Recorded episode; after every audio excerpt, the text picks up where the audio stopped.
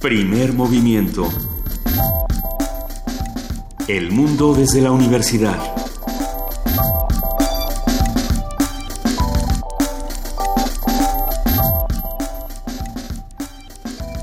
Hola, buenos días. Hoy es viernes, son las 7, 7 de la mañana y estamos ya en primer movimiento. Hola, Lisa, buenos días, ¿cómo estás? Muy buenos días, querido Miguel Ángel Quemain, qué gusto estar contigo esta mañana. Gracias, Lisa, igualmente. ¿Cómo hoy venías, hoy venías, todo? hoy venías muy preocupada por lo que dijo Maduro. ¿Qué dijo Maduro? Ay, pues, Dime. Maduro dice muchas cosas, pero a ver, eh, lo que pasa es que di- diferentes medios de comunicación han abordado eh, las declaraciones de Nicolás Maduro, del presidente de Venezuela. Por supuesto, de todas las manifestaciones que se han dado en los días anteriores en este país. Eh, sí, por supuesto, algunas coberturas decían no, que, que Maduro había se había burlado de un joven que se desnudó eh, para una manifestación, precisamente para eh, manifestar su descontento eh, de parte de la oposición, por supuesto. Y, por otro lado salen los otros medios a decir es que lo que sí está pasando es que se están satanizando estas manifestaciones a un nivel que supera lo que realmente estamos viendo en las imágenes. Es muy difícil analizar la información cuando uno está, ahora sí que desde afuera.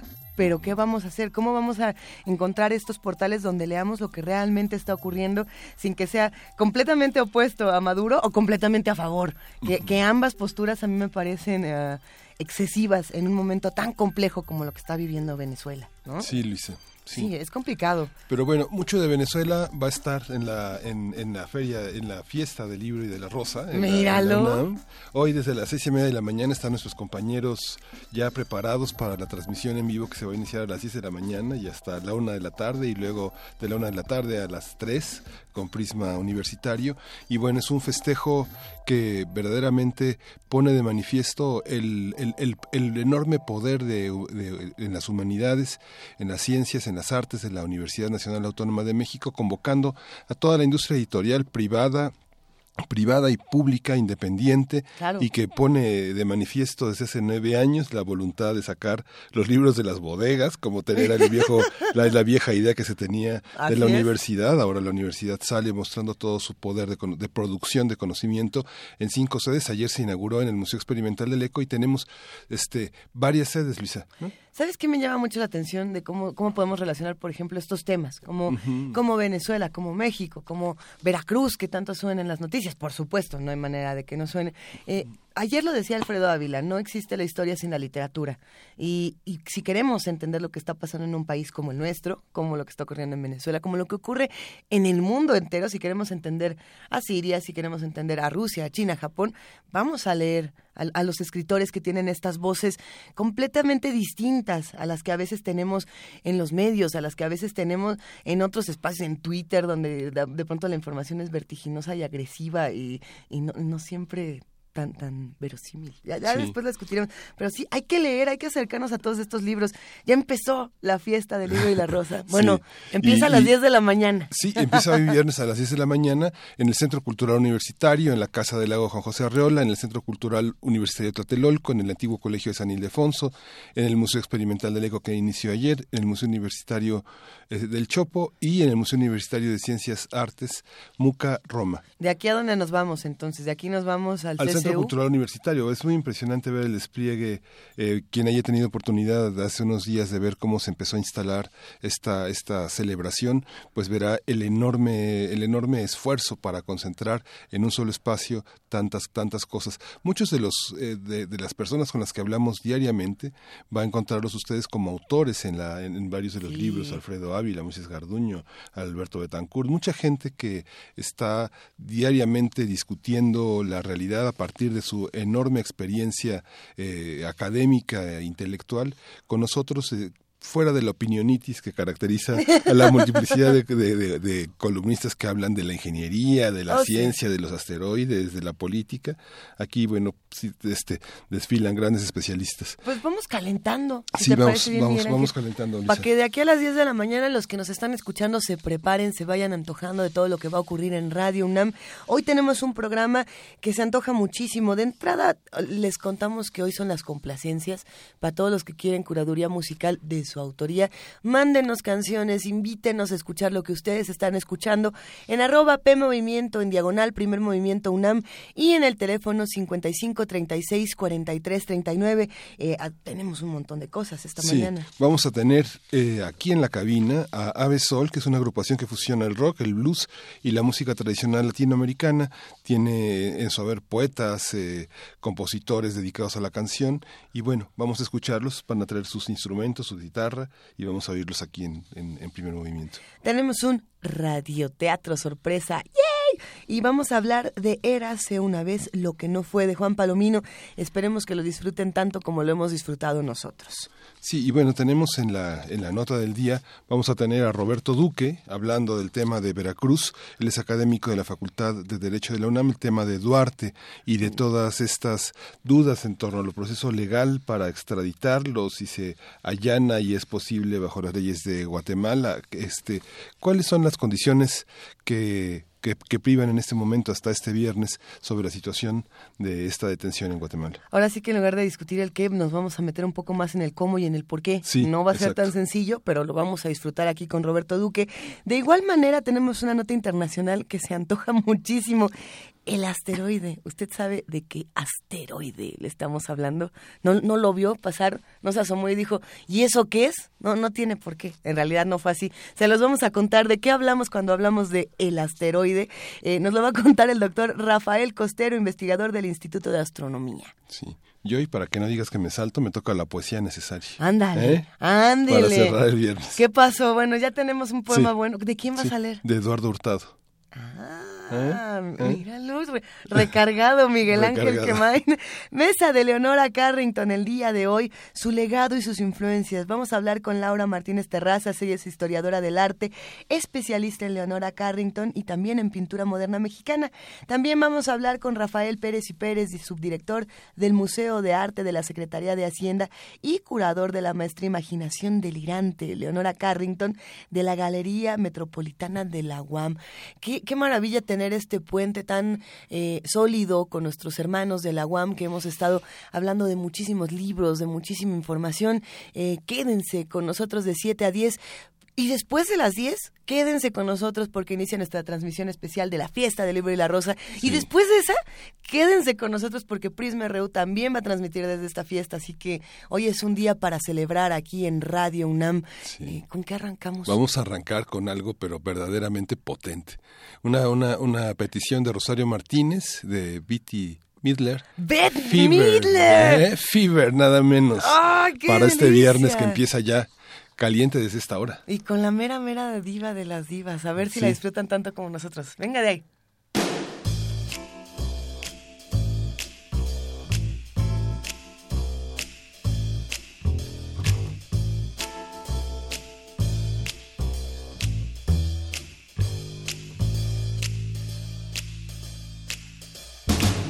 Never know how much I love you. You never know how much I care. When you put your arms around me, I get a feeling that's so hard to bear. Give me fever when you kiss me, fever when you hold me tight, fever in the morning, fever all through the night. Sun lights up the daytime, the moon lights up the night when you call my name, and you know I'm gonna treat you right. You give me fever when you kiss me, fever when you hold me tight, fever in the morning, fever all through the night. Everybody's got the fever. That is something you all know fever isn't such a new thing. Fever started long, long ago.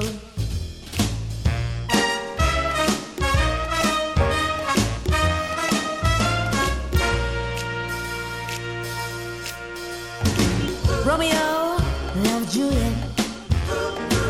Juliet, she felt the same.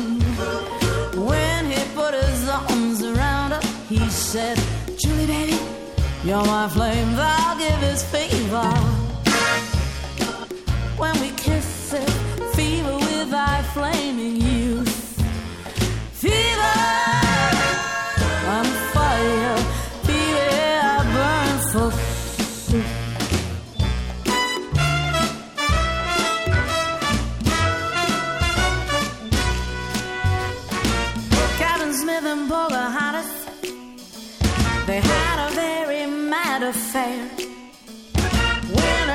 tried to kill him, she said, Daddy, oh, don't you dare, He gives me fever. With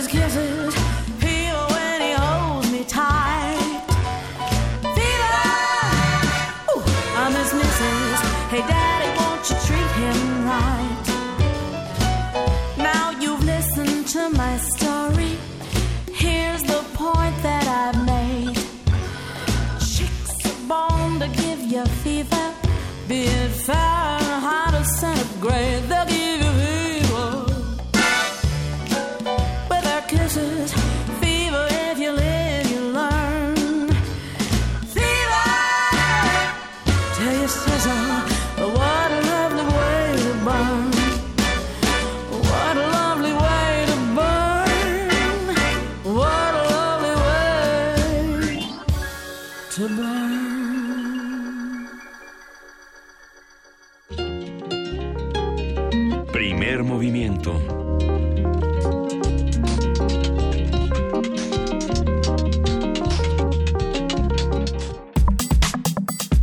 Viernes de música.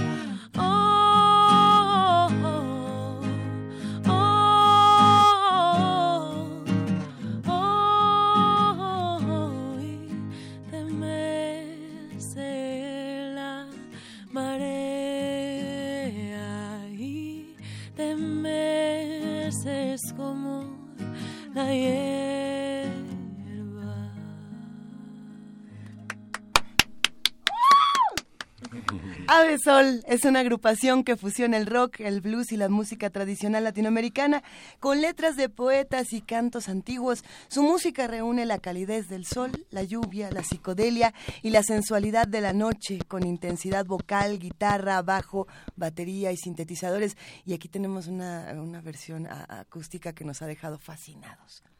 Ave Sol eh, se formó en, mil, en 2013 con los músicos Ángel Rodríguez, Tony Coyoc y Geo Equigua, que es voz y guitarra acústica. Ellos fundaron el grupo en la Escuela de Música del Rock a la Palabra. Y hoy vamos a conversar sobre su origen, su proyecto y su relación con la música. Para ello nos acompañan nada más y nada menos que Georgina Equigua en la voz. Bienvenida, querida Georgina. Hola, muchísimas gracias. Un, verdadero placer que estés para con nosotros. Muchas gracias por tenernos aquí. Y aquí también está con nosotros Felipe Antonio Sousa, guitarrista que nos has dejado eh, hipnotizados. Querido Felipe, bienvenido. muchísimas gracias, un placer estar aquí. Un, un verdadero placer.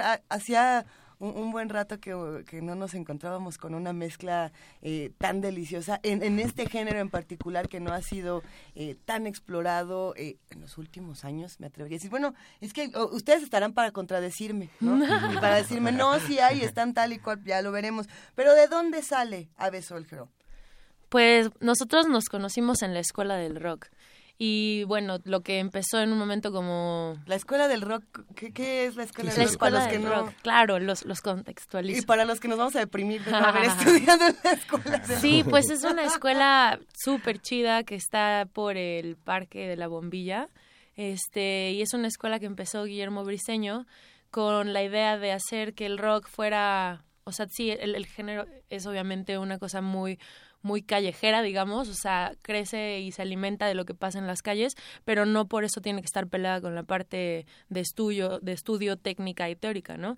Entonces, bueno, pues él tuvo la, muy buena idea de hacer esta escuela, que es apoyada por la Secretaría de Cultura y por la Olin Yolisli, y ahí es donde nos encontramos. Y bueno, todo empezó como un proyecto de escuela, como pues montábamos canciones para las evaluaciones y tal, y eso evolucionó en una banda, ¿no? De pronto tuvimos la necesidad de que pues fuera algo que continuara en, en escenarios ya de una manera profesional. La Secretaría de Cultura del DF. Del DF, así es. Hay federal, ya hay Ah, claro, es verdad. no, no, y ahora ya es de la Ciudad de México, ¿no? Entonces. Y entonces se, encuentran en la Escuela del Rock, comienzan con este proyecto, pero ¿qué es actualmente Avesol? O sea, desde, ahora sí, desde el nombre, ¿qué significa para ustedes Avesol? Pues bueno, Sol es, como una imagen eh, de alguna manera psicodélica, naturista. Es como ver, ver a un pájaro en lo más alto del cielo, volando deliciosamente al costado del sol, flotando ligeramente y a veces con un poco de... Hay que hacerle peris Felipe. Felipe, está con los ojos cerrados y los sí, estoy con los ojos cerrados, mimetizando la vivencia y pues bueno, es una imagen como es natural, es una imagen en la cual queremos dar a entender que, que volar y, que a la vez sentirse cálido con el sol se puede, sin duda. Y el vértigo al mismo tiempo. El vértigo, sí, son varias emociones encontradas al mismo tiempo. Sin perder las alas. Sin, perder, las, alas. Muy bien, eso me encantó. como Ícaro. Exacto, Exacto como el buen Ícaro. Hay, hay muchas bandas de, de, otros países que podrían ser una gran influencia para el rock psicodélico y para el blues. Es que me, gusta pensar que esto es como blues psicodélico o no es, o más o menos. Puede ser, sí, tiene, Tiene por ahí su, su raíz de, de blues psicodélico, sin ¿Blues psicodélico o rock psicodélico o qué? O rock folk. Rock folk es, el, es la definición que hemos eh, elegido, pero bueno, como, como buen hijo de su de su época, este proyecto es, es una cosa muy muy híbrida, ¿no? Toma un poco de, de varios lugares y bueno, yo creo que es porque estamos expuestos a músicas de todos lados. Afortunadamente tenemos acceso a muchísimos géneros, a muchísimos músicos y bueno, es inevitable que eso en algún momento influya lo que estamos haciendo o no en, en, algún momento, todo el tiempo. Y este, pues sí, rock folk por eso, porque tomamos eh, el blues, por ejemplo, al final es una música folclórica, ¿no? Es la música folclórica de Estados Unidos y este bueno, entre otras. Pero es el asunto es que eso, nos alimentamos de las músicas folclóricas y al mismo tiempo del rock, que es un, un género pues más contemporáneo. Georgina, ¿y tienen un disco? tenemos un disco, presentamos en, en junio del año pasado en el estudio Adelimer nuestro primer EP, que fue una cosa hermosa porque nació gracias al esfuerzo de muchísimas personas que, apoyan este proyecto. Y este sí, presentamos ese disco y ahora estamos promocionando que salió nuestro primer videoclip que se llama El baile de las frondas, que pueden checar ahí en nuestras redes. Estamos como Ave Sol Oficial. Y, bueno, el pretexto para celebrar eso eh, fue, fue ahora un toquín que vamos a tener, bueno, un, un concierto que vamos a tener en, en el Tejedor este 4 de mayo. ¿Qué es el tejedor? ¿Dónde está? El tejedor ¿A qué hora, está... cuándo, dónde? Está... Felipe se la sabe. Sí, a ver... Sabemos, no... sabemos llegar, pero... Está en la calle Álvaro Obregón. Es... Vamos, vamos a buscar la dirección en un momento más. Sí, También no la, la, compartimos en redes sociales. Y decimos a qué hora y cuándo. Claro, a miren, ya la tengo aquí. Es Álvaro Obregón 86 en la Roma. Y ahí pues vamos a estar a las ocho y media con además una cantante extraordinaria, Laura Murcia. Vamos a compartir escenario. Entonces, ¿cuándo? Pues, sí, oh, bueno. el 4 de mayo, jueves 4, 4 de mayo a las ocho y media. Este, ten, tenemos aquí el disco en nuestras manos. El disco es, por cierto, eh, bellísimo. Eh, también lo, lo, compartiremos. A ver, a ver qué hacemos con él y cómo se los robamos sin que se den cuenta. No, ah, no, no, no, se lo regalamos. Es, se una, lo regalamos. es una verdadera belleza el disco de Avesol. Pero hay algo que llama mucho la atención de las de las bandas nuevas, no nuevas, contemporáneas, no tanto. Eh, por ejemplo, Pacho Paredes, el director del Chopo, quien formaba parte, por supuesto, de la maldita vecindad, decía eh, como que más o menos de los 80, 90 para adelante, el discurso del rock se agotó porque perdimos a estas bandas contestatarias y nada más tenemos bandas que se insertan en el sistema, entre comillas, o en, o en la estructura musical y que quieren producir, que quieren tocar y se acabó. Y no hay esta parte contestataria, esta parte de una propuesta diferente. Eh, ¿Qué opinan? Más allá de si Ave Sol la contiene o no, que desde mi punto de vista, pero por supuesto y desde el sonido la contiene y desde eh, la parte visual, la parte sonora, en fin.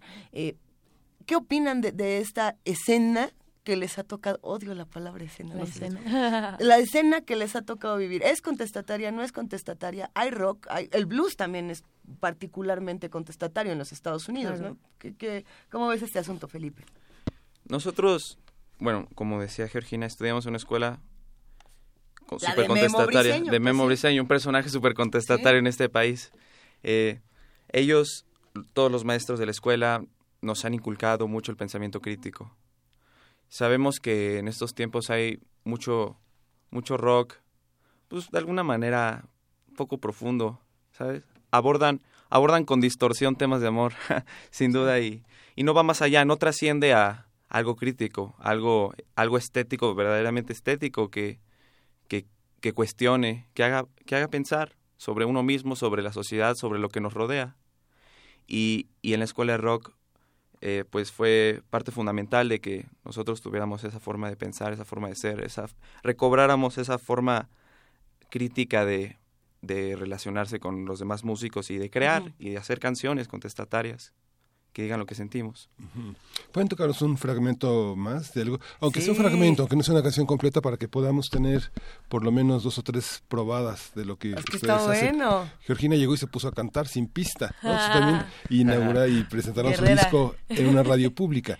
Es, ahorita vamos a hablar de esa, lo que significa hacerlo fuera de los contextos masivos más comerciales. Uy, ¿Qué, vamos, ¿qué vamos a escuchar, Georgina? Eh, un pedacito de, de, Hombre en Calma. Hombre en Calma. Vamos a pasar. Este, vamos si a... quieres, date, mejor, date mejor, un segundo mejor, para sí, segundo. Mientras segundo. mientras son, escuchan estos eh, bellísimos acordes que nos van a fondear.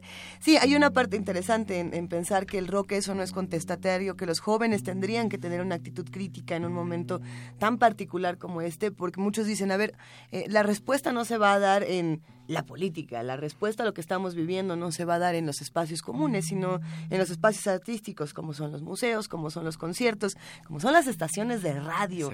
¿no? Y, y, algunos dicen, sí, ¿y cuáles son las estaciones de radio que se, que se atreven a programar estas cosas en México?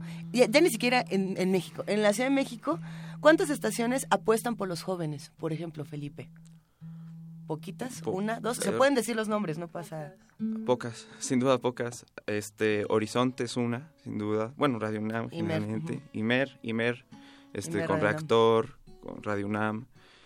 Generalmente esas, principalmente, este, también AM hay como radioeducación.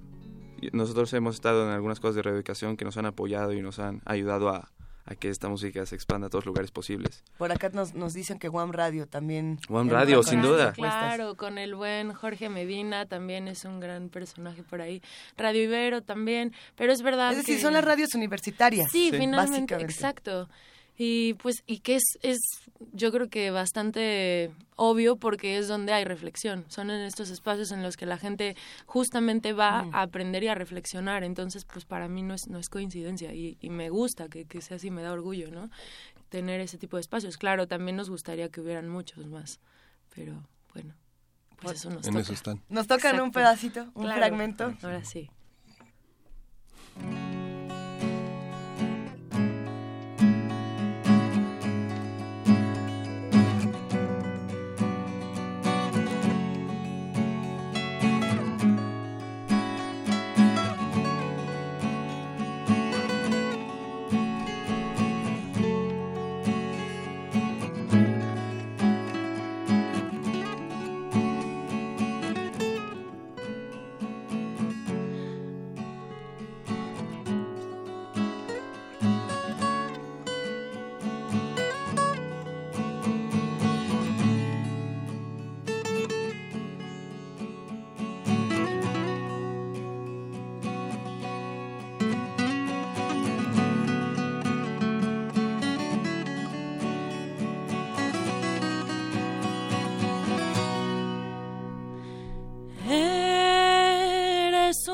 Cielo de azul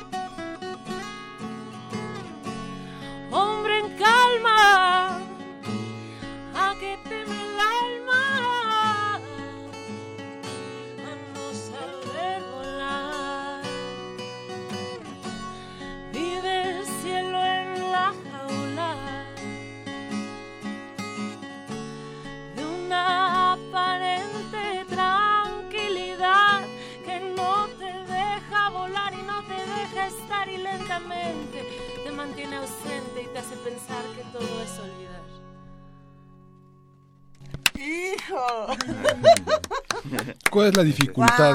¿Cómo, ¿Cuál es la dificultad de convivir con la poesía?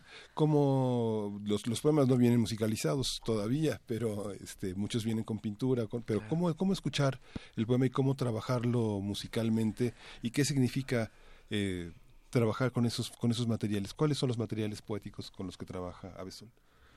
Yo, bueno, me gustaría decir sobre la convivencia con la música y la poesía. La poesía en sí tiene su rítmica, su propia rítmica. Cada poema este, utiliza rítmicas diferentes. Este, yo creo que la música y la poesía nacieron juntos y los separaron. O sea, eran como hermanos que estaban agarritos de la mano todo el tiempo y llegó un momento... Y lo en la separaron para venderlo en disco y en libro. Exactamente.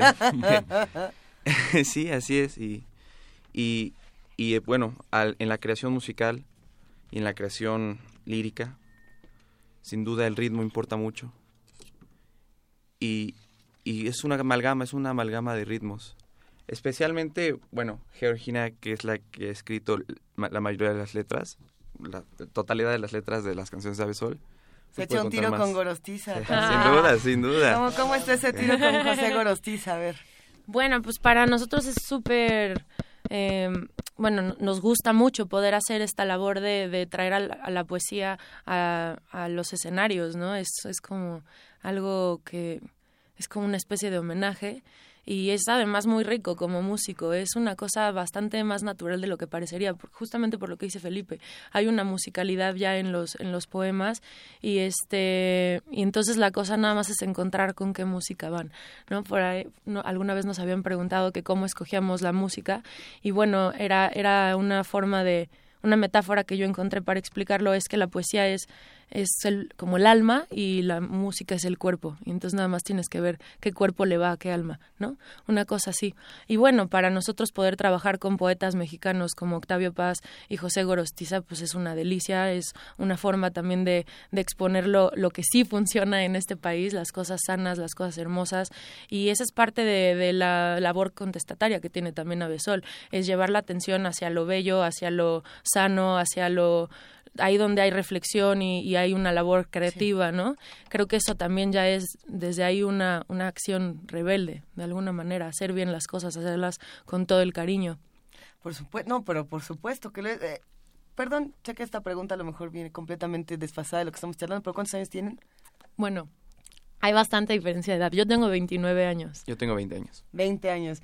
Eh, sucede que no está pasable el niño para contarles, pero disfruto yo mucho y creo que somos muchos además los que disfrutamos viendo eh, las presentaciones de, de, nuestros artistas consentidos más jóvenes. y, y, es eh, muy emocionante cuando uno se encuentra eh, tantas similitudes con una joven Rita Guerrero y con un joven Pepe Iglesias. Ya, pero otro día podemos platicar de esas cosas. No lo digo, bueno, además de que por la admiración que, que produce, gracias, también por ¿Quiénes son estas influencias que ustedes tienen como músicos tan jóvenes? Bueno, yo creo que para mí como cantante mis primeras influencias son dos mujeres que además tenían una labor espiritual incluso, ¿no? Por ahí, este, la primera es Mercedes Sosa. Claro. Y y bueno, este también cantantes de blues, ¿no? O sea, a mí me gustan esas voces así como como poderosas. Y entonces este, bueno, pues está Big Mama Thornton y Ella Fitzgerald, o sea, todas estas músicas que que son celebran toda la, la rebeldía y, y la fuerza además de las mujeres. Y bueno, musicalmente a mí ahora estoy escuchando mucho a, por ejemplo, a Camila Moreno, que es para mí como es, es una mujer. La mera mera. Sí, del, del rock folk, este Radiohead, pues todas estas músicas que, que están innovando dentro de su, de su género. Felipe. Bueno, en contexto guitarrístico y, y, compositivo, principalmente mi influencia más grande que he tenido en mi vida ha sido John Mayer. Es un artista estadounidense, eh, blusero de corazón, que ha tocado con una infinidad de artistas y ha hecho muchísimos discos. Sin duda, su, su último disco salió hace poco. Y John Mayer se me hace un artista increíble. Eh, en, en, su, en su papel como guitarrista, como cantautor, como compositor. Pero yendo hacia una raíz más, más propia latinoamericana, Pedro Aznar es alguien que me encanta. Es, se me hace uno de los mejores artistas claro. contemporáneos de, de todos los tiempos. El rock argentino, yo creo que sí, para los dos es bien importante. El rock argentino sin duda es algo increíble. A ver, pero estás mencionando a un sujeto como John Mayer que es interesante pensar en él porque es de los que llegaron al mainstream sí. como para destruirlo. De Exactamente, sí, sí, se infiltró. Llegaron al bombas. sistema y dijeron, ajá, ya llegué. ¿Se, ¿Se, puede hacer eso? Sí. O, o también hay una responsabilidad en hacer eso como que nosotros sí tenemos que llegar aquí para quebrar todo este sistema que ya nos habían establecido. ¿Esa es una meta? Pues, pues sin duda puedes, puedes escabullirte y, y, y hacer de alguna manera un pop más consciente. De algún, John Mayer lo hizo, lo hizo y lo ha hecho y lo seguirá haciendo. Yo creo que el gran reto como artista, y creo que se ha visto en la carrera de muchos, es que no te corrompa el, el sistema. Bueno, suena súper intenso, pero no. O sea, lo que pasa, lo que pasa sí. como músico es que si tú presentas algo muy digerible, este y después tratas de ponerte como más no más interesante el público probablemente no lo va a recibir tan bien. Y entonces ahí es donde empieza la presión no decir bueno o le apuesto a esto en lo que yo creo que quiero hacer y probablemente voy a pedir perder un poco de audiencia o me mantengo dándole a la gente lo que quiere no y entonces ahí es donde pues se, se va notando la diferencia entre entre artistas. Por ejemplo eso pasaba con Spinetta hay una entrevista con Spinetta, Spinetta Luis, Luis, Alberto, Spinetta, Spinetta este, habla sobre su público, sobre su audiencia. sobre la gente que quiere escuchar temas como los primeros, como los que hacía con Almendra, Muchacha, Ojos de Papel y ese tipo. Y él no le interesa tanto esa audiencia, él le interesa a la audiencia que quiere escuchar lo nuevo, lo que sigue floreciendo del artista, y a pesar de que puede que sea más, más denso, menos digerible, a la primera escuchada, a la tercera escuchada, es algo increíble. Sí, ahí, ahí, entran también otro tipo de dilemas, como hacia dónde tiene que evolucionar la música y hacia dónde tenemos que crecer como artistas, eh, si, si, se dedican a la música, si se dedican a estos géneros en particular. Eh, se puede ser como Charlie García y aventarse del séptimo piso a la alberca cuando tiene 50 años, o, cuál es la madurez artística que uno espera, cuáles son los proyectos que ustedes tienen a futuro. Salud, tenemos a Geo así que a pesar del estornudo canta como titán, como titana. ¿Qué, ¿Qué, proyectos tienen a futuro? ¿Hacia, ¿Hacia dónde quieren llegar con todo esto? ¿Y qué planes para que nos cuenten? Pues ahorita ya estamos este, componiendo canciones nuevas. Yo creo que eso ya es en lo que estamos ahorita, buscando la nueva etapa de Avesol, eh, explorando cosas nuevas, porque bueno, es eso, ¿no? ¿Qué, qué sigue? ¿Cómo, ¿Cómo lo identificas como artista? Bueno, pues es eso que te empieza a interesar, que esas cosas que quieres sonar, probar. Este, a mí, por ejemplo, me está llamando mucho el el introducir la música electrónica en el rock, entonces pues eso seguramente aparecerá y cada uno está en su búsqueda, ¿no? Musical, Tony, Ángel, Andrea y todo eso se ve se ve en la, en la música, entonces pues buscar. Los que lo escuchen a ustedes, los que los, los que los escuchan a ustedes, ¿a quiénes más escuchan? Uno piensa, por ejemplo, piensa en el en los últimos 20, 25 años de la música urbana, ustedes se refirieron a, espacios muy localizados en, en, ciudades, en espacios muy muy muy localizados que no son tan conocidos en otros ámbitos, son conocidos por los especialistas o por los que siguen estas corrientes. Eh, la música del mainstream es, la música que se escucha en las fiestas, en las discotecas, en los bares. Pero, ¿quiénes los escuchan? ¿Quiénes los siguen? ¿Y cómo ampliar una, una red a, la música en español, a la música en el resto del país? ¿Cómo, cómo se logra eso? Pues nosotros le estamos apostando a tocar, por ejemplo, en la universidad, en, digo, en escuelas. Ahí la UNAM ha sido un gran aliado de Avesol porque nos permiten eh, poder tocar en, en facultades, en prepas, SHs y ahí ha sido increíble encontrarnos con esta gente porque pues es eso, ¿a quién le puede gustar a Besol? A, a mucha gente y a mucha otra no también, vaya, o sea, no, no es que nosotros pensemos que a todo el mundo le puede gustar, pero la cosa con la música es que la única manera de de encontrarte con ella es escuchándola. Porque cómo le explicas a alguien, ¿no? Cómo, cómo suena algo. Sí puedes usar metáforas y tal, pero la música en realidad te enamora cuando la escuchas y sobre todo en vivo, tiene una fuerza increíble. Entonces, pues eso, como banda, eso es lo que estamos buscando, espacios donde la gente por casualidad se encuentre con nosotros. Es la repetición y el contacto con el público, ¿no? pienso en, pienso en el gran silencio, pienso en Celso Piña que tocaba en los camiones. Exacto, exacto, eso, tocar en, en parques, en plazas, eso nos encanta, en lugares públicos, básicamente. Pues qué mejor que tocar en la radio pública. Claro. ¿Nos tocan otra, por favor, para ir cerrando? Sí. Venga, ¿cuál, ¿cuál nos van a compartir? Esto es el baile de las frondas. Ay, no, por atrás. Esta canción es la primera del disco de Aves. Exacto, es, es el sencillo y es, es además este la canción a la que le hicimos el videoclip. Mm. Con, con el buen César Rincón lo dirigió, ¿no? Digo, para... Ay, nomás para dejar. Ay, me dejé de oír. Para ejercer la gratitud. Exacto. Es un disco con mucha gratitud.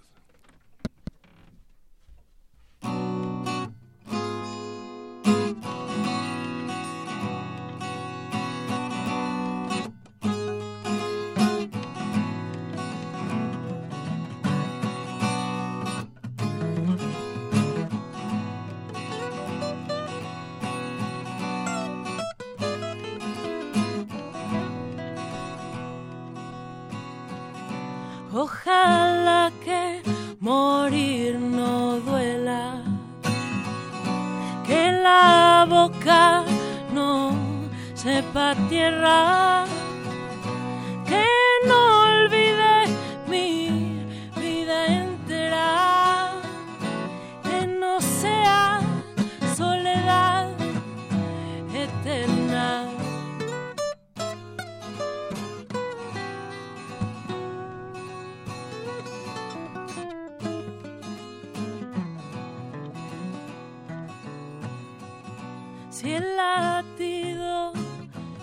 cesa en el cuerpo, nadie queda en la carne preso.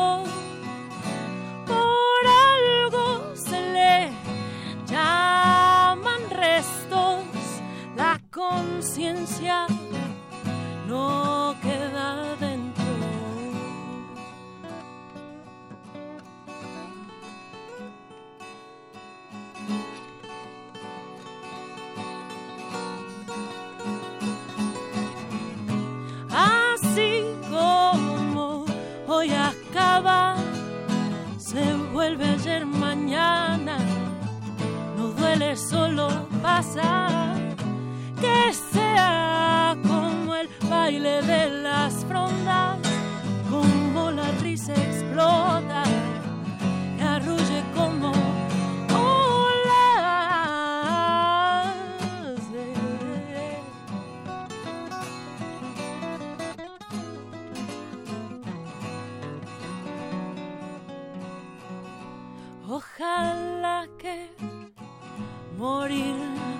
sea deambular por vidas ajenas, existir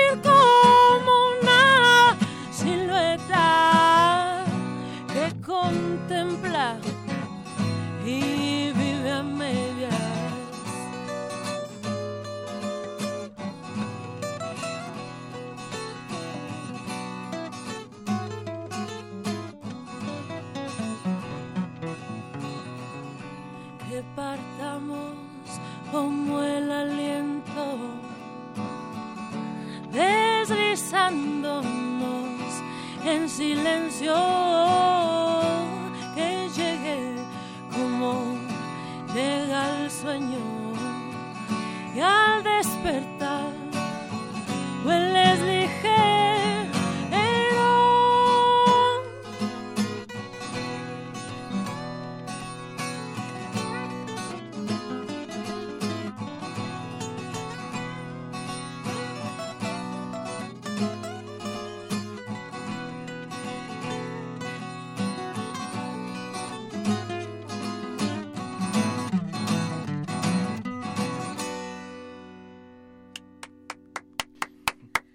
Felicidades. Gracias. Ojalá Muchas que, ojalá, gracias. ojalá que la muerte no duela, que no sea soledad eterna. Esperemos que no.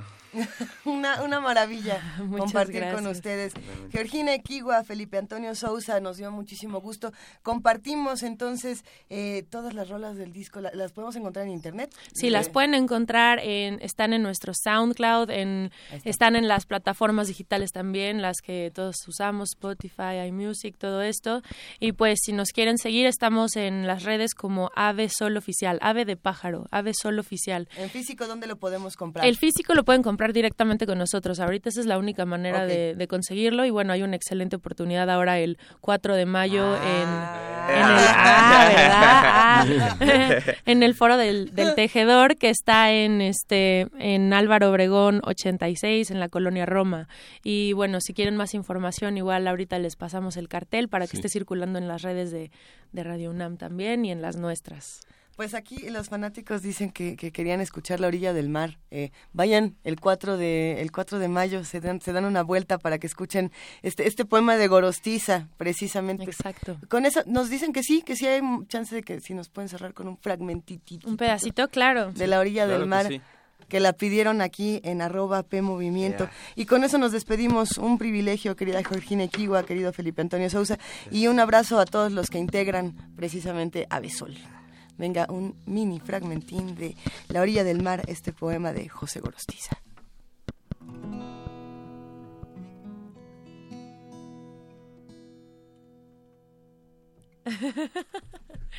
Aquí Felipe me afinó un poquito para no perder mucho tiempo con el afinador. Ok. Esto es La orilla del mar, que es un poema de Gorostiza que, que musicalizamos.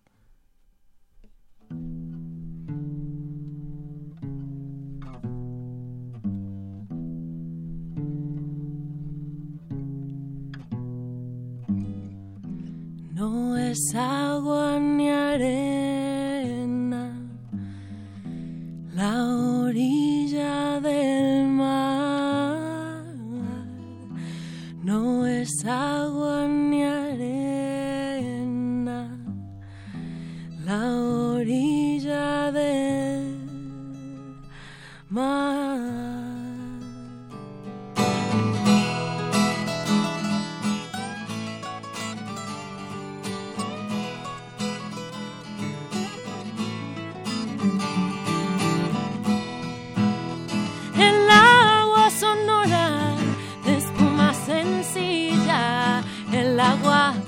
puede formarse en la orilla.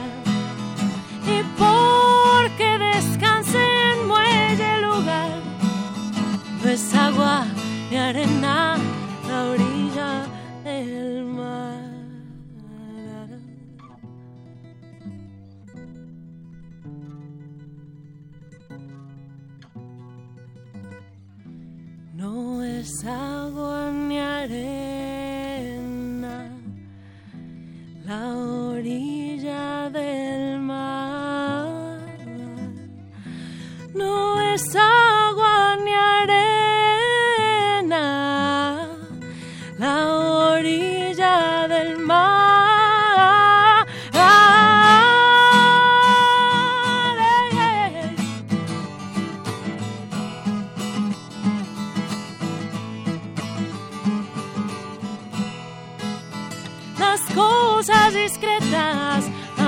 sencillas, las cosas se juntan como las orillas. Lo mismo los labios si quieren besar, no es agua ni arena la orilla del mar. No es agua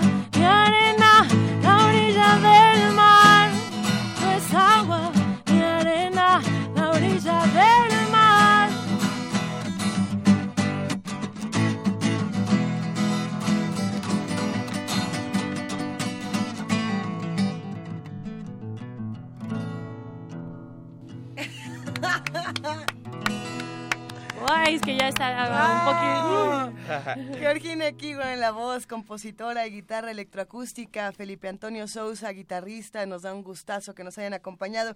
Ya nos escriben muchísimo en redes sociales que, que se les antoja muchísimo esta música, que ya lo siguen en, en sus cuentas Ah, de redes sociales. muchas Y pues nos vemos todos el 4 de mayo, compartimos el cartel. Eso, mil gracias por habernos tenido aquí. Gracias. Un abrazo a todos los que nos escucharon. Que tengan buen día. Un gran día, seguimos Y acá. gracias a Guillermo Briseño, que es, la, ¡Claro! que es, es una manera de eternizarse también. Del rock a la palabra. Sí. Exactamente. Un Venga. para él. Nos quedamos en primer movimiento. Primer movimiento.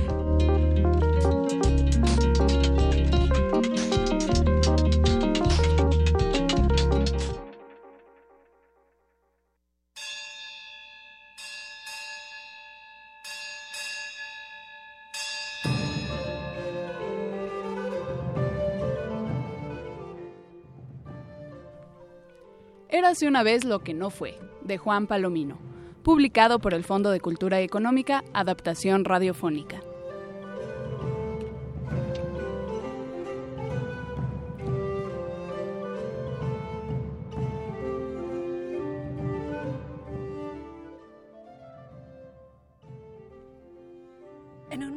En un lugar muy lejano, en un tiempo en el que los príncipes combatían con dragones y las princesas eran ingenuas y delicadas, uno de esos príncipes y una de esas princesas se enamoraron. Sin embargo, esta historia de amor, como muchas otras, no fue cosa fácil. Una bruja envidiosa hechizó a la princesa. Quien se habría quedado para siempre si el príncipe no hubiera emprendido su viaje al peligroso bosque encantado para conseguir el único objeto con el poder de despertarla. Por fortuna, cuando regresó al reino de la princesa, logró romper el hechizo. El pueblo lo recibió como héroe. Los reyes le concedieron la mano de su hija y después de unos días y muchos preparativos, el príncipe y la princesa se casaron. Y hasta cuentan que fueron felices para siempre. Aunque otras historias se contarían si las cosas hubieran sucedido de otra forma, si el destino y el azar hubieran tejido otros caminos.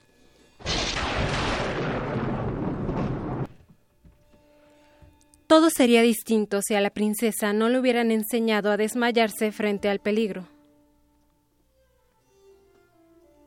O si el príncipe hubiera seguido su vocación musical. Los príncipes y las princesas no siempre pueden tomar decisiones, y los reyes pudieron preferir a otro pretendiente para su hija a pesar de los esfuerzos del príncipe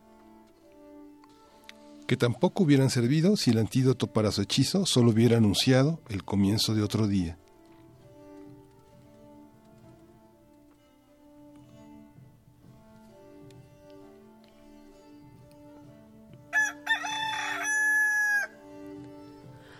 ¿O cuántas cosas pudieran pasar de otra manera durante la aventura del príncipe por el bosque encantado?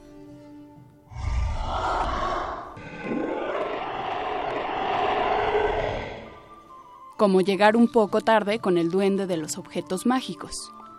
Uy, no, ya cerramos. Por fortuna, el camino del príncipe no se cruzó con el camino de la guerra.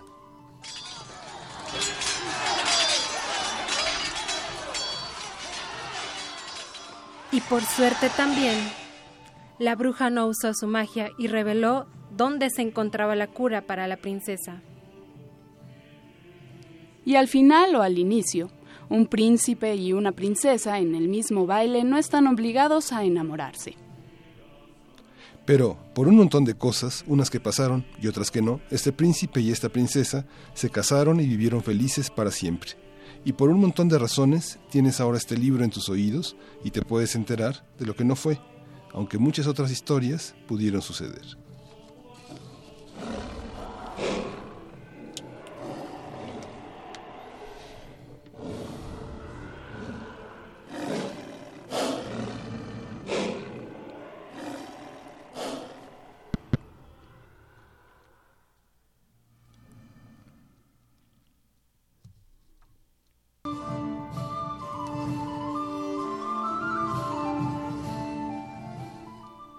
Érase una vez lo que no fue, de Juan Palomino, publicado por el Fondo de Cultura Económica, adaptación radiofónica.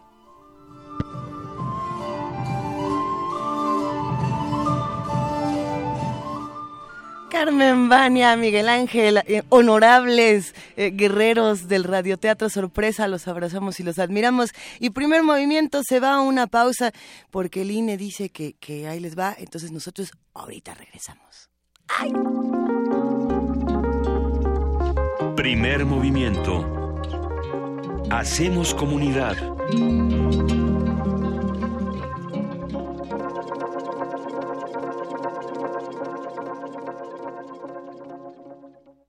Corte informativo. La UNAM. Al participar en el Foro Internacional Impacto y Trascendencia de la Universidad Pública en América Latina, hacia un modelo de universidad pública regional de cara a los procesos sociales emergentes, el rector de la UNAM, Enrique Graue, aseguró que el financiamiento de la educación superior es responsabilidad del Estado que también debe entender que la educación pública de calidad tiene que ser gratuita mientras las desigualdades sociales persistan. Nacional. Un hombre ejecutado en Chihuahua fue señalado como el autor del asesinato de la periodista Miroslava Bridge. Junto al cuerpo se encontró una cartulina con un mensaje en el que indican que el sujeto asesinó a la comunicadora por orden de un líder criminal y un ex jefe policíaco estatal. La ejecución se presenta cuatro días después de que el gobernador de Chihuahua, Javier Corral, asegurara que estaban identificados los asesinos de la periodista. Jonathan Furcifer, investigador de la ONG México Evalúa, sobre la manipulación de las cifras de homicidios dolosos por parte de los gobiernos estatales. Cuatro de cada cinco residentes urbanos en México desconfían de la información pública, de estadísticas eh, delictivas y adicionalmente uno de cada dos respondientes de la misma encuesta considera que esta información ha sido manipulada. Y gran parte de las cifras que nos permiten de alguna manera medir o evaluar qué tan mal o bien estamos al respecto es a través de las publicaciones que realiza el secretario ejecutivo del Sistema Nacional de Seguridad Pública. Por lo tanto, para ver qué tan certeras y veraces son estas estadísticas y por supuesto si podemos confiar en ellas, pues realizamos un estudio en México Evalúa para detectar probables rastros indicios de manipulación de los homicidios dolosos. La presidenta nacional del PRD, Alejandra Barrales, reveló que 20 alcaldes perredistas han sufrido amenazas por parte de diferentes grupos criminales en Guerrero y Michoacán. Exigió al gobierno federal investigar el asesinato de Demetrio Saldívar, secretario general de ese partido en Guerrero. Queremos hacer un llamado al, al gobierno federal para que tome el control de la seguridad en el Estado. Es evidente que las autoridades locales no solamente no están respondiendo, sino que eh, ha habido claros señalamientos, claras muestras de que en muchos casos pudieran incluso estar involucrados en todo este tipo de, de actos, todo este tipo de situaciones. Por ello estamos demandando esa intervención. La Procuraduría General de la República analiza sumar dos órdenes de aprehensión más a la solicitud de extradición contra Javier Duarte por delitos de abuso de autoridad, incumplimiento del deber legal, peculado, tráfico de influencia y coalición. Enrique Ochoa, dirigente del PRI, llamó a las autoridades federales a profundizar en las investigaciones sobre el presunto vínculo entre Andrés Manuel López Obrador y Javier Duarte. Sin embargo, hay un político que se niega a enfrentar la realidad. El líder de Morena es capaz de todo en su obsesión por alcanzar el poder. ¿Por qué López Obrador defiende a un corrupto como Javier Duarte? ¿Qué complicidad perversa existe entre López Obrador y Javier Duarte al grado que lo calificó como chivo expiatorio? Luis Rol González Pérez, presidente de la Comisión Nacional de los Derechos Humanos, negó que se haya incrementado la deportación en lo que va de la administración Trump. Señaló que México necesita cambiar su política de atención y trato a migrantes para garantizar respeto a sus derechos humanos. Trabajadores de las 36 secciones sindicales de petróleos mexicanos mantienen las demandas en contra del líder del sindicato petrolero Carlos Romero de Champs, a quien denunciaron ante el aceido por beneficiarse con una red de corrupción donde se encuentran involucrados familiares y prestanombres. Economía y finanzas. Agustín Carsten, gobernador del Banco de México, consideró que el peso se encuentra subvaluado y no refleja los fundamentos de la actual política económica, por lo que podría repuntar su precio en los próximos meses. Internacional. La revista Time nombró a Janet Disguerra, la mexicana indocumentada que desde hace dos meses se refugió en una iglesia de Denver, Estados Unidos, para evitar su deportación como una de las 100 personas más influyentes del mundo. De visita por España, el secretario de Relaciones Exteriores, Luis Videgaray, demandó a Estados Unidos que el Estado de Derecho debe prevalecer ante los casos de deportaciones que realizan autoridades estadounidenses. El pronunciamiento del canciller responde a la reciente deportación de Maribel Trujillo y del Dreamer Juan Manuel Montes. A través de los mecanismos que hemos acordado con el Departamento de Seguridad Interior, eh, con el secretario eh, John Kelly y con su equipo, hemos elevado ya eh, estos casos a esa mesa de trabajo. Argumentando varias cosas. La primera es que en ninguno de los dos casos representan ninguna amenaza, estas dos personas, para la sociedad norteamericana. It's a new life for me, yeah. It's a new dawn, it's a new day. It's a new life for me. Ooh, ooh, ooh, Un día como hoy. and I'm feeling good. En 2003 murió Nina Simone, cantante, compositora y pianista estadounidense de jazz, blues y soul. Fue una luchadora social por los derechos civiles de los afroamericanos. Tras el asesinato de Martin Luther King, dejó a Estados Unidos cansada de la segregación racial. Hasta aquí el corte, en hora más información. Escuchas XEUN. Radio UNAM.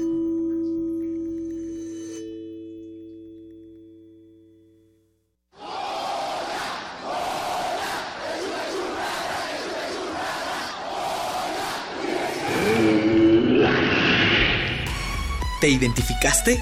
Identifícate con Fundación UNAM y ayuda a becar a miles de alumnos universitarios. Súmate 5340-0904 o en www.funam.mx. Contigo hacemos posible lo imposible. Una orquesta en la cocina Cuarteto de cuerdas en el auto. y un violonchelo solista sentado en el sillón favorito de la sala. Orquesta Filarmónica de la UNAM. Desde la sala Nezahualcóyotl. Escucha los conciertos los domingos al mediodía. Desde la comodidad de tu casa. 96.1 FM. Radio UNAM. De las vistas de Salvador Toscano a la época de oro. Del celuloide a la era digital. Filmoteca UNAM. Sala de exposiciones, acervo y restauración, cine en línea, talleres, hemeroteca. Circuito Mario de la Cueva, frente a la Facultad de Ciencias Políticas y Sociales. Entra a www.filmoteca.unam.mx. En Facebook y Twitter somos Filmoteca UNAM. Ahí encontrarás la oferta visual que tenemos para ti. Filmoteca UNAM. Siempre hemos tenido que luchar. Dejamos nuestra huella en la historia. Y he aquí todo lo que hemos logrado. Le dimos voto a nuestra voz y eso es nuestro derecho. Rompemos los estereotipos. Conquistamos la cima del mundo. Tenemos las herramientas para alcanzar nuestros sueños. El protocolo para atender la violencia política contra las mujeres defiende nuestros derechos políticos. Nuestro derecho a hacer historia. Instituto Nacional Electoral, INE. El conflicto es inevitable, el cambio una necesidad humana. Son los fundamentos de la reinvención. En Radio UNAM queremos ofrecer nuevos mundos para oídos cada vez más abiertos. Tus oídos merecen oír de todo. Resistencia modulada. La respuesta a la demanda auditiva de nuestra ciudad. Lunes a viernes, 21 horas. Por el 96.1 de FM. Radio UNAM.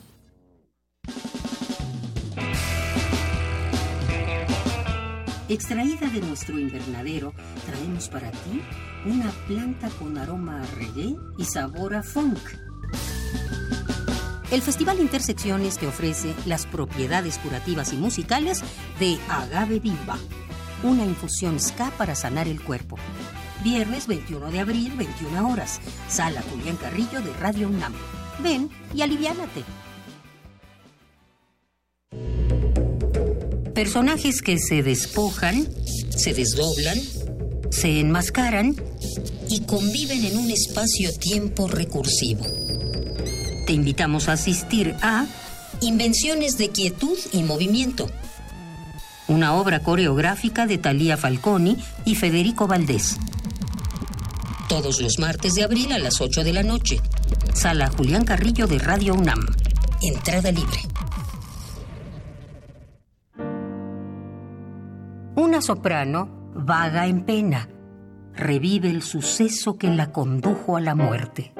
Locura, castigo, rebeldía. Heroínas transgresoras.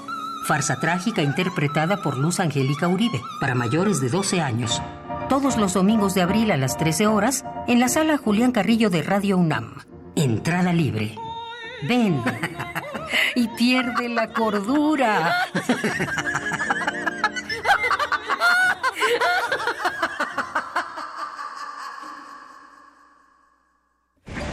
Un gato hambriento contempla el mar. De pronto, el cielo le manda comida. Toca eso que cayó del cielo, se mueve. ¿Y tú? ¿Te has vuelto amigo de tu comida?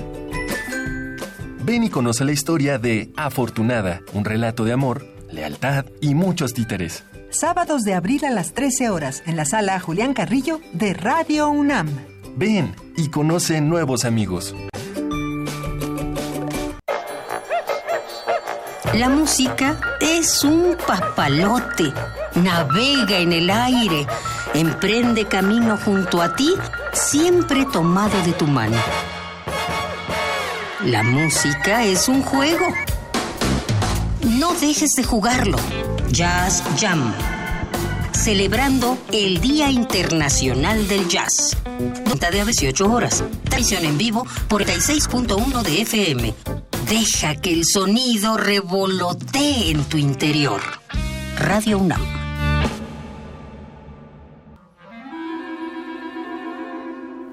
Testimonio de oídas.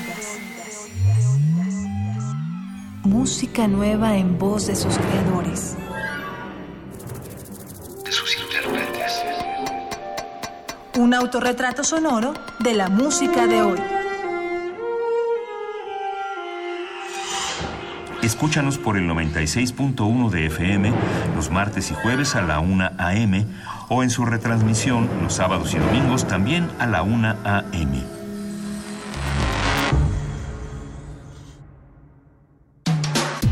En redes sociales, en Facebook como Primer Movimiento UNAM y en Twitter como P Movimiento o escríbenos un correo a primermovimientounam@gmail.com.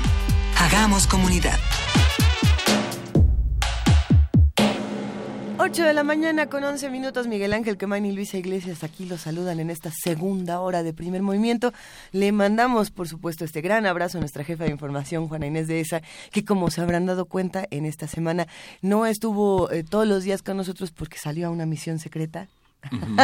Se oyen, se oyen, se oyen rumores de olas, sonidos de montaña. Pero todo es parte de una misión importante Sí. que está cumpliendo Juana Inés y volverá el día lunes para todos los que le extrañan y le extrañamos. El Eh, día martes. El día martes, el día martes regresa y nos va a encantar compartir con ella y que nos cuente en todos los planes en los que está y, nos vaya compartiendo más.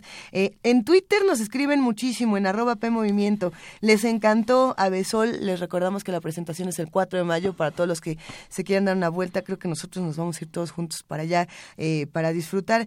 Eh, sí, hay más mensajes, abrazos, comentarios de todos los colores y sabores. El Zarco R. Guillermo Mario de Jesús Mario Mora que nos manda un café y yo no quién se dio cuenta de que yo traía un café de triciclo y dijo que se le antojó.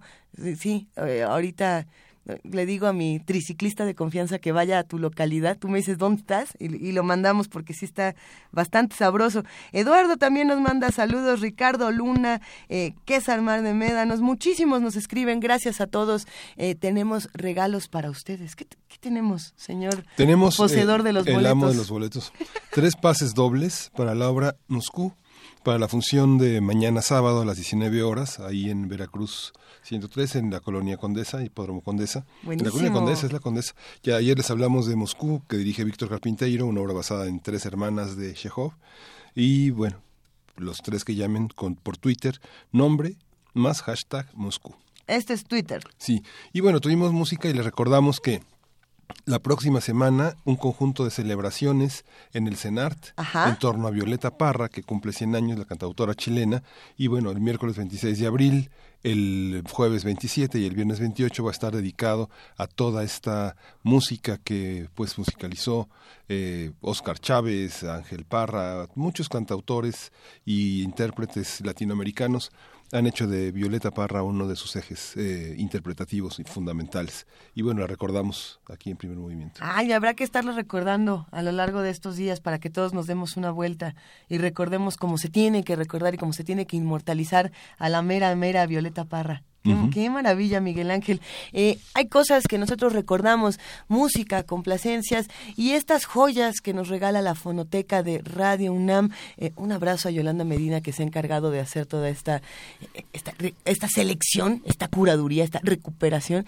Y vamos a escuchar en este momento como un regalo de la fonoteca en estas joyas a Rufino Tamayo en esta entrevista con Elvira García. Venga de ahí. Joyas de nuestra fonoteca. Radio UNAM. Buenos días. Nuevamente estoy aquí desde la fonoteca de Radio UNAM, Yolanda Medina. En 1979, una de las grandes joyas de Radio UNAM es la serie Retrato Hablado, que en 1979 hizo Elvira García.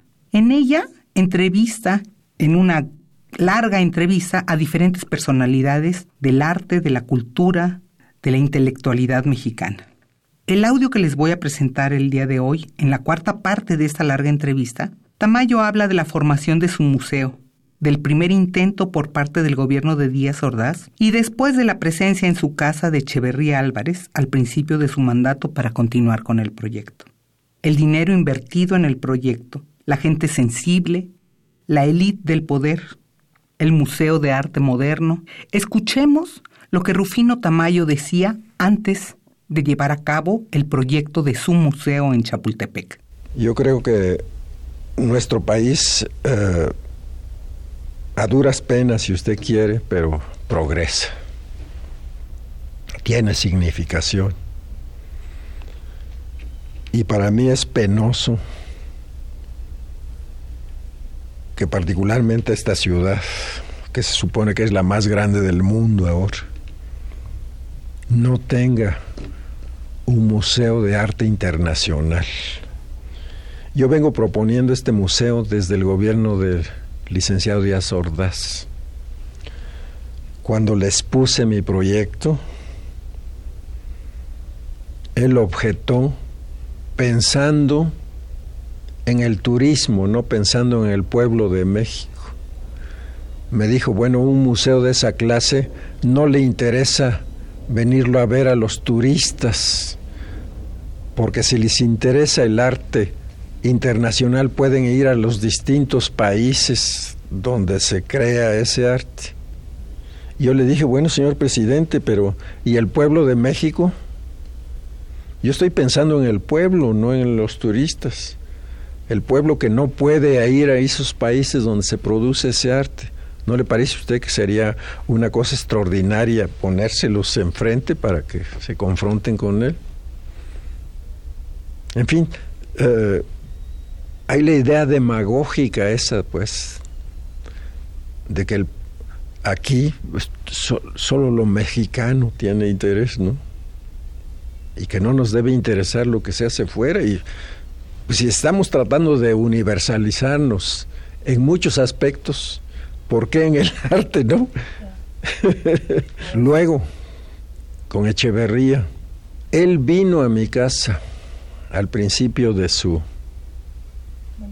de su mandato.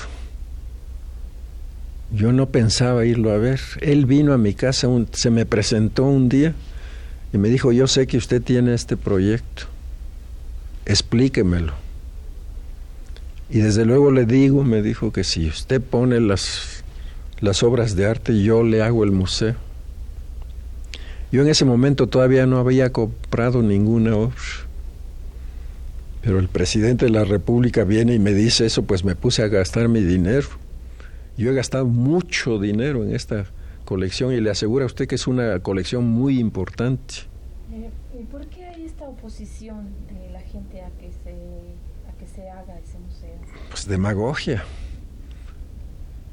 Se arguye lo de siempre. Dicen que es, ese es arte para elites y no para el pueblo. Y yo considero que efectivamente no solamente el arte, sino la cultura en general es para elites, pero para una élite distinta de lo que ellos piensan. Ellos cuando hablan de élite hablan de las de los grupos acomodados, de las gentes que tienen dinero. Y yo sostengo que la élite a la que yo me refiero es la élite de la sensibilidad. Y hay gentes privilegiadas con sus que tienen sensibilidad y otras que no la tienen. Y hay sensibilidad en todas las clases sociales. Pero resulta que la mayoría, por razón de cantidad, que tienen sensibilidad son las gentes del pueblo. ¿Está usted de acuerdo en eso? Sí, cómo no, el dinero no da necesariamente la sensibilidad. Entonces yo estoy peleando por esa élite que es particularmente reside en el pueblo. Joyas de nuestra fonoteca. Radio UNAM.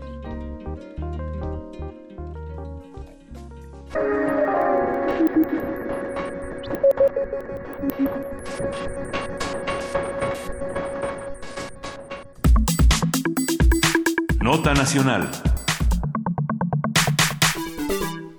El pasado miércoles, Javier Duarte, exgobernador de Veracruz, por fortuna, se presentó en el Tribunal Quinto de Sentencia Penal de Narcoactividad y Delitos contra el Ambiente de Guatemala, donde se dieron a conocer los cargos que se le imputan, abuso de autoridad, incumplimiento de un deber legal, peculado, tráfico de influencias y coalición delictiva. La Fiscalía General de Veracruz solicitó a la PGR y a la Secretaría de Relaciones Exteriores que se le incluya en la solicitud de extradición de Duarte, ya que según el fiscal de la entidad, Jorge Winkler, Duarte debe ser sometido a proceso conforme a las leyes y autoridades competentes de Veracruz, donde se efectuaron los delitos. Por su parte, Duarte decidió no allanarse al proceso y reservar su derecho a acceder a la extradición hasta que sea solicitada formalmente por el gobierno mexicano, el cual tiene hasta junio próximo para conseguir extradición, de acuerdo con el Tratado de Extradición firmado entre los gobiernos de México y Guatemala desde 1997. Haremos un análisis del proceso de Javier Duarte con Roberto Duque, él es académico de la Facultad de Derecho de la UNAM y como siempre, querido Roberto Duque, es un gustazo escucharte. ¿Cómo has estado? Muy bien, muchas gracias. Un gusto también escucharlos, Miguel Ángel. ¿Cómo, cómo les va? Gracias. Pues, pues ¿cómo, ¿cómo nos va con todo este asunto de Duarte? Es complejo. Eh, la, las noticias de pronto se vuelven eh, cada vez oscuras y confusas, querido Roberto Duque. De pronto ya nos quedamos con quién sapeó a Duarte, eh, que si se cayó, que si andaba por aquí, que por allá. y nos estamos perdiendo de la parte más importante. No es el qué, sino el cómo. ¿De qué se le acusa? ¿Cómo va este proceso en términos legales? Cuéntanos un poco qué ha pasado de este otro lado de la noticia. Bueno, eh, en este momento es eh, un tema de derecho internacional público que la verdad, Luisa, es es una de las partes más fascinantes del derecho cuando se concilian, se tienen que conciliar dos legislaciones totalmente distintas de dos países diferentes, ¿no? Entonces, eh, eh, en este momento, los delitos por los que está siendo eh, perseguido en México, que son federales por una parte y locales, los que acabas de mencionar del ámbito local de Veracruz, em, son crímenes que, no se cometieron allá en, en Guatemala, ¿no? Pero en Guatemala es en donde fue eh, detenido por la ficha roja que, que se giró por la Organización Internacional de Policía Criminal, mejor conocida como la Interpol. Y entonces allá eh, eh, tienen que, que, ver si procede remitir a Javier Duarte pues al país en donde cometió sus fechorías y en donde está siendo perseguido e investigado y que ya pues autoridades judiciales han dictado la, la aprehensión. Entonces, eh, ese es el estatus en el que en el que nos encontramos y todo esto está regido, pues, en efecto, por el tratado de eh, extradición. En, en, los tratados de extradición tiene que ser necesariamente vía diplomática, por eso es que intervino la Secretaría de Relaciones Exteriores que se eh, que se solicita la extradición. Pero ojo, en este momento solo ha habido una solicitud inicial muy escueta, o sea, muy breve eh, hacia Guatemala, eh, pero todavía está el plazo que ya conocemos para hacer la solicitud formal de extradición. Y ojo, tiene que estar muy bien hecho ese documento por la, por la PGR para que no eh, vaya a haber problemas de que no de que se deniegue la extradición y en su caso pudiera quedar en libertad. Roberto, esto ha pasado en ocasiones anteriores. Eh, bueno, a ver, que se redacten mal los documentos y todo se nos salga de control pasa seguido. Pero, pero en, un, en una solicitud formal de extradición, ¿esto ha ocurrido? Sí, por supuesto. Ah. Eh, hay, de hecho, mm, hay una serie de causas muy claras por las que se, se puede negar la, la solicitud, ¿no?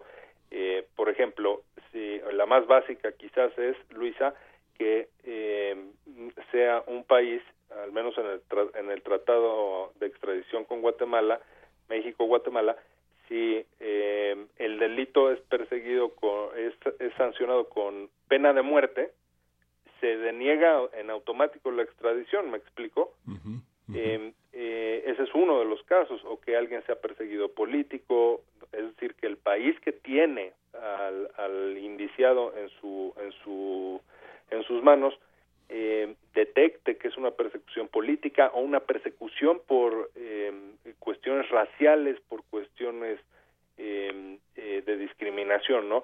Entonces, este sí, claro que se pueden denegar y, y lo que podría suceder aquí es si no está bien integrada esta solicitud, que debe de estar acompañada pues con una serie de elementos pues legislativos, ¿no?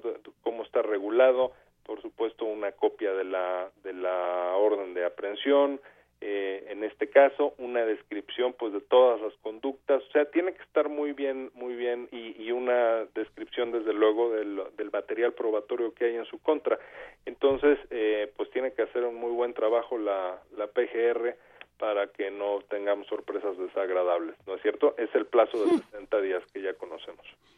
La la cuestión que tiene que ver con las primeras damas, o no sé si sean segundas damas de los gobernadores en fuga y, en aprehensión, ¿cómo se, ¿cómo se determina? Eh, mucha gente se preguntaba y reaccionaba en los periódicos que tienen abierto su, su sector de opinión para los lectores en la línea sobre este, este vuelo de su esposa Karime a, Londres y el contador que hoy la señala como una de las principales manipuladoras del presupuesto del erario. ¿Cómo, se, cómo, se, ¿Cómo se evalúa desde el sistema legal mexicano la participación de una, de una situación como esta? Eh, se evalúa con pruebas, Miguel Ángel. O sea, aquí eh, eh, tiene que estar acreditado mm, el, el, papel que tuvo en su caso esta señora, la esposa de, de Javier Duarte, en estos delitos, ¿no? entonces, no hay que yo conozca, pues una orden de aprehensión eh, contra ella, porque dice que estaba en el, en el mismo lugar allá en Guatemala y a ella no la no la detuvieron, bueno, pues eh, no hay una orden de aprehensión. eh, a ver, hay un posible tema de eh, encubrimiento, ¿no? el encubrimiento tiene una serie de reglas que están muy precisadas, eh, Miguel Ángel, Luisa, en la, en la legislación penal.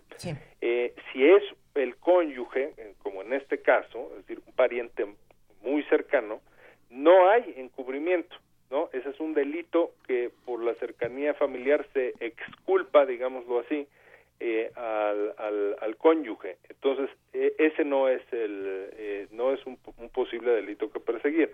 Tendría eh, en este caso que acreditarse su participación en en estos delitos y y bueno, que, que yo sepa, hay una serie de indicios, ¿no? El diario, aquel famoso que se dio a conocer en, en, en, Veracruz, que bueno, yo creo que a todos pues nos hizo pasar, nos hizo pasar corajes, ¿no?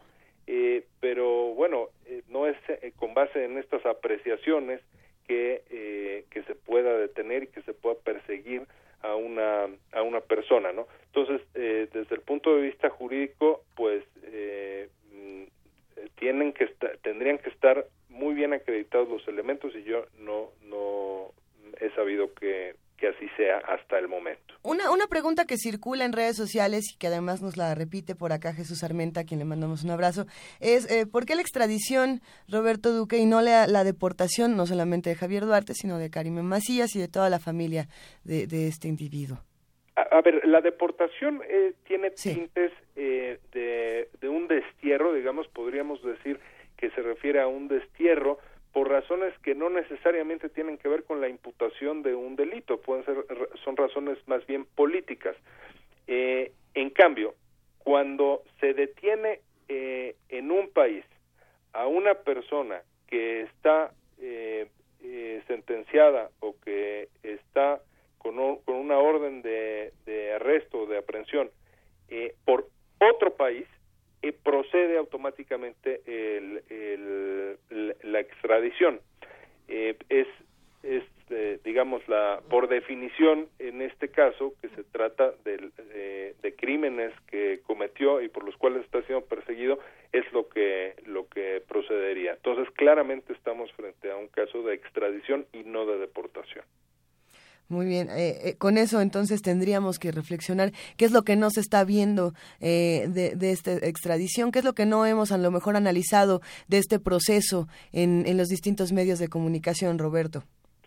Bueno, eh, hay un tema que, que, a mí me parece muy relevante, Luisa, que es, a ver, todo esto de Javier Duarte, toda esta historia que ya eh, por fin, después de estar medio año eh, prófugo, que se escapó siendo todavía gobernador con licencia y demás, uh -huh. bueno, pues ya está eh, detenido, ya está tras, tras las rejas, y esto no hay que regatear en modo alguno que es una muy, muy buena noticia para el combate a la impunidad. Este doble cáncer, corrupción, impunidad, que es el que tiene a México atascado en el fango en tantos aspectos y, eh, privado de la posibilidad de podernos desarrollar como quisiéramos. Bueno, eh, esta es una muy buena noticia contra la impunidad porque yo pienso que inhibe a otros personajes de esas características o con, con, con fines parecidos a los de Javier Duarte,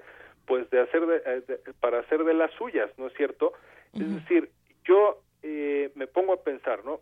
A ver, una persona que tiene hijos, que tiene padres, que tiene este, una serie de familiares que eh, con toda seguridad no no tuvieron nada que ver en, en sus tropelías y en los eh, delitos que, que cometió, pero bueno, que una persona esté de esa manera en la opinión pública apareciendo en caricaturas con, con, cola de rata invariablemente, ¿no? Este, creo que es es toda una cosa, ¿no? Es una vida muy fea, ¿no? Que ya que ya tiene. Es decir, este personaje no se salió con la suya a final a final de cuentas y sí es una una vida sí. fea que yo creo que nadie quisiera para sí.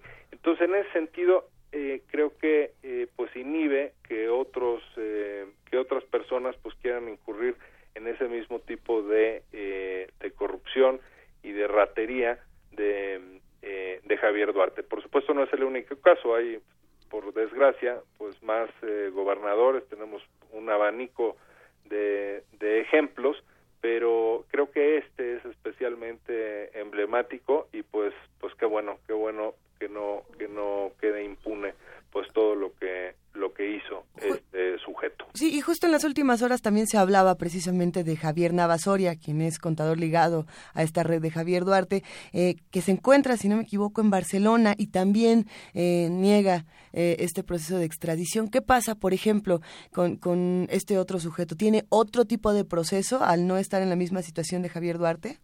Sí, son otros, es otro proceso y se rige por un tratado de extradición distinto. En todo caso, Luisa, cuando una persona se allana, es decir, acepta voluntariamente la extradición en el momento que se da la solicitud inicial eh, del, del país eh, que, que reclama a, a la persona detenida, eh, se da muy ágil, es una, una se le llama extradición, eh, extradición sumaria, o sea, una extradición muy, muy rápida que puede ser en cuestión de semanas incluso, pues que ya eh, venga de regreso al país que lo, que lo imputa. Entonces, eh, eso es lo que no se dio en ninguno de estos dos casos. Y ahora lo que hay que, decir, parece que son, pareciera, al menos así lo, lo, lo veo yo, pues que siguen siendo escurridizos, ¿no? Ya incluso detenidos, porque eh, esto puede hacer más eh, sinuoso, más largo, más eh, difícil el camino para, eh, para la extradición, porque como no se allanaron, no la aceptaron voluntariamente, entonces ahora hay que esperar pues a que venga la solicitud formal y luego hay una serie de recursos eh, de apelaciones, digámoslo así, que que pueden ir eh, presentando, ¿no? En Guatemala, por ejemplo, en el caso de Javier Duarte, tienen el, el recurso de amparo, ¿no? Lo, que aquí es el, el, juicio de amparo, bueno, pues sí. eh, podría, eh, eh, conforme a la legislación guatemalteca, aunque sea extranjero, Javier Duarte allá, podría eh, interponer este tipo de, de medio para con lo cual se, se prolongaría, se alargaría y pues bueno, podríamos, podría durar esto pues incluso alrededor de, de un año, ¿no? Si no, se van bueno. agotando todos estos, todos estos trámites. Entonces hay la posibilidad de que sea en pocos meses, pero también de que estemos hablando de alrededor de un año que, que tengamos eh, por fin ya en, en México, en la, en la prisión, en una prisión de México a Javier Duarte. ¿Por qué no se congelan las cuentas bancarias de la familia y del, y, y del exmandatario? Bueno, sí se han, eh, por lo que eh, ha revelado la, la Procuraduría, uh -huh. eh, la PGR, sí se han asegurado eh, una serie de, de, cuentas y se están investigando, en algunos casos ya se, ya se dio el aseguramiento y en otros se está investigando eh, de inmuebles eh, de Javier Duarte o de sus eh, allegados, prestanombres y demás, eh, no nada más en México y en varias entidades de México, sino también en España, en Estados Unidos. Entonces, lo que procede ahí es que eh, en cuanto se aseguren estos bienes, eh, literalmente se venden y el dinero se eh, restituye no por los por los quebrantos eh, a la, al erario veracruzano no que está uh -huh. en, en un quebranto brutal tras eh, tras las, las fechorías de Javier Duarte, ¿no? Eh, podríamos cerrar con una pregunta que nos hacen aquí en redes sociales y que es interesante. ¿Cómo sí se podría proceder legalmente en contra de Karim Macías? No, pues eh, no puede estar exenta, por supuesto, eh, Luisa, de, de, la aplicación de la ley y no puede tener ningún tipo de extensión para ser eh, eso o sea en, en, eso hay que hay que ser muy muy enfáticos no eh, cómo sí se puede proceder pues eh, iniciando un eh, la o realizando investigaciones exhaustivas y con las pruebas de que tuvo complicidad y de que tuvo y, y, de que tuvo participación en estos uh -huh. crímenes en, eh, eh, por los que has, eh, por los que ha estado acusado Javier Duarte y, su, y, y, otros allegados, ¿no? Eh, pero aquí no es, digamos, de corazonadas o, o de antipatías, ¿no? Creo que me parece que percibimos, pues, que esta mujer probablemente, pues, tiene liga y complicidad en sus cuestiones, pero puede ser que no. Entonces, o sea, seamos seamos objetivos, ¿no? Entonces, eh, esto tiene que ser, reitero, con pruebas, ¿no? Si, como las hubo ya en el caso de Javier Duarte y algunos otros de su eh, grupo delictivo, digamos, digámoslo así, pero eh, no se ha acreditado que, que ella mm, tenga este tipo de, de implicación. Eh, se especula que a lo mejor eh, hay a cambio de que eh, se diera la, detención de, de, Javier Duarte, se le hubiera podido ofrecer, es una hipótesis que se ha mencionado en, en, en distintos medios, pues que se hubiera podido ofrecer que eh, él, él sí se entregaba, pero eh, con la condición de que no tocaran a, a su esposa. Bueno, evidentemente esto en, términos eh, legales eh, y jurídicos, pues eh, sería una abominación, ¿no? Claro. no puede haber nadie con un manto de impunidad y, y creo que por los indicios que hay, me parece que tiene que darse una investigación muy seria, ¿no? Con, con la esposa también de, de, Javier Duarte. Pues hasta aquí nos quedamos el día de hoy, Roberto Duque, académico de la Facultad de Derecho de la UNAM. Eh, te agradecemos muchísimo y te invitamos a que pronto hablemos de otro tema que anda circulando también en redes sociales y, bueno, esta información interesante de Exonera Moreira Moreira, eh, cuando los hermanos se perdonan, se llama este dramón, eh, para ver desde, desde la parte legal cómo, cómo se hace y qué fue lo que pasó para allá. ¿Te gustaría que hablemos pronto? Con muchísimo gusto, Rita, por supuesto. Y este, un saludo, por favor, para, a todos por allá. Gracias. Venga, gracias. Hasta luego, Roberto Duque. Muy buen día. Bye. Uy, nos hacen una petición musical que me pone muy requete feliz. Hoy es el cumpleaños de Robert Smith, el vocalista de Oh, The Cure. sí. ¿Cómo de que no? Lo vamos a festejar escuchando Close Down, una petición de Ike Tecuani.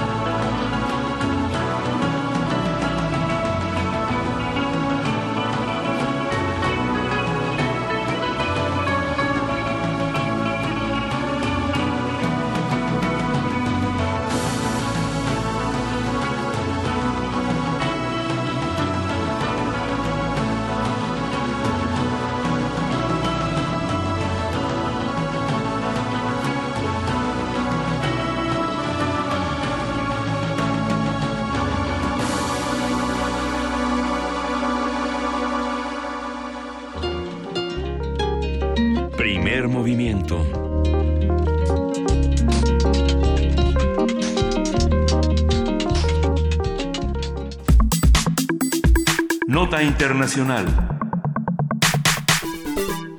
Con 650 metros de ancho y 1.4 kilómetros de largo, el asteroide 2014 JO25 pasó cerca de la Tierra la noche del pasado miércoles 19 de abril. Desde el 2004 ningún asteroide se había acercado tanto a nuestro planeta. Solo 1.8 millones de kilómetros separaron al astro de la Tierra, es decir, aproximadamente 4.6 veces la distancia que nos separa de la Luna. Sobre poquito. sí, poquito. Muy poquito. Sí. Y no nos dio. Y no, no, no lo pudimos agarrar tantito. Pero Sí, bueno. Me acordé de Perdidos en el Espacio y Viaje a las Estrellas y lo que hubiera dicho el doctor Smith de ese acercamiento. Y todas estas películas noventeras de impacto profundo. Y, sí. Sí. bueno. Bueno, ya nos sobre- emocionamos. Bueno, vamos a hablar sobre esos fenómenos, qué implican, qué riesgos existen y cómo reacciona la comunidad científica. Ya, ya sabemos cómo reacciona la cultura pop frente Ajá. a estas, estas cercanías del- de los imaginarios exteriores, pero doctor Rafael Costero, quien es investigador del Instituto de Astronomía de la UNAM, nos comenta este, este hecho que eh, interesó tanto a la comunidad científica. Doctor, ¿cómo está? ¿Qué tal? Buenos días. Muy buenos días. ¿Qué, qué impacto provoca eh, este un acontecimiento como el del asteroide en, en relación a otros muchos fenómenos que a lo largo del siglo XX y XXI han tenido lugar en nuestra cercanía al, al universo?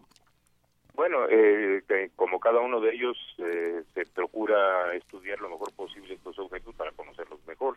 Estos objetos, pues, eh, algunos de ellos representan una un posible peligro para la humanidad, digamos, es un peligro muy remoto, pero para tener posibilidad de actuar ante ese peligro hay que conocer bien a estos objetos y entonces se estudian cuidadosamente. En particular se hacen observaciones con eh, tecnología de radar, pues, con radiotelescopios que emiten señales, esa señal rebota en el cuerpo aquel y entonces eh, el rebote se estudia cuidadosamente y de esta manera se puede saber su forma, su tamaño preciso, porque el tamaño que se que se infiere antes es un es realmente inferido, no se ve eh, el, el objeto en el cuerpo entero, pues se ve un punto, un cochino puntito en el cielo y, y- y de ahí es donde saca uno todas las deducciones, ¿no? Usted comprenderá alguno más bien anda adivinando. ¿Cómo, cómo, cómo encuentran esta fascinación precisamente desde el Instituto de, de Astronomía eh, con estos puntitos? ¿Qué, qué es lo que hay detrás de todos estos puntitos que nos parece tan relevante, tan importante, no solamente para un momento como este en, en el mundo, sino para la historia que tenemos de- del tránsito de asteroides eh, y también para los futuros? Es que hay tantas cosas que se pueden estudiar, eh, doctor Rafael Costero. Sí, sí, bueno, mire, lo- eh, cuando uno ve los puntitos esos, pues lo que es cómo se mueven respecto a las estrellas Claro. y eh, ese movimiento, a, a partir de ese movimiento se calcula, y no son enchiladas, es bastante dificilito hacerlo, se calcula la órbita del, del, del cuerpo este, eh, esta órbita es perturbada por otros cuerpos como otros planetas, por ejemplo, eh, principalmente por otros planetas, de hecho, y pero no solamente por eso, también por la radiación solar y la forma en que rotan, en fin, es, es una cosa bastante complicada. Entonces, pues se, se conocen un montón de estos en- y hay que andar calculando todo eso, naturalmente uno no lo puede hacer, lo tiene que hacer una máquina y de las grandes. Eh, y y, pues, diariamente se conocen Claro. un montoncito de estos, ¿no? Eh, ha- Hablas, Rafael, de, de- de estas máquinas que se construyen, de toda esta tecnología que nace a partir de hallazgos como estos. ¿Qué tanta tecnología y qué tan importante es para el avance eh, de la ciencia eh, encontrar estas cosas? Es decir, ¿qué tanto hemos desarrollado en los últimos años, en, eh, no solamente en la parte visual, sino en toda esta tecnología que se desarrolla? Sí, no, bueno, la tecnología seguramente es in- independiente de estos fenómenos en particular, quiero decir, de los asteroides, pero eh, la tecnología, quiero decir, con como instrumentos, los Claro. detectores, las computadoras y demás se usan para muchísimas otras cosas, hasta para su camarita ahí que trae usted en su celular, si es que trae.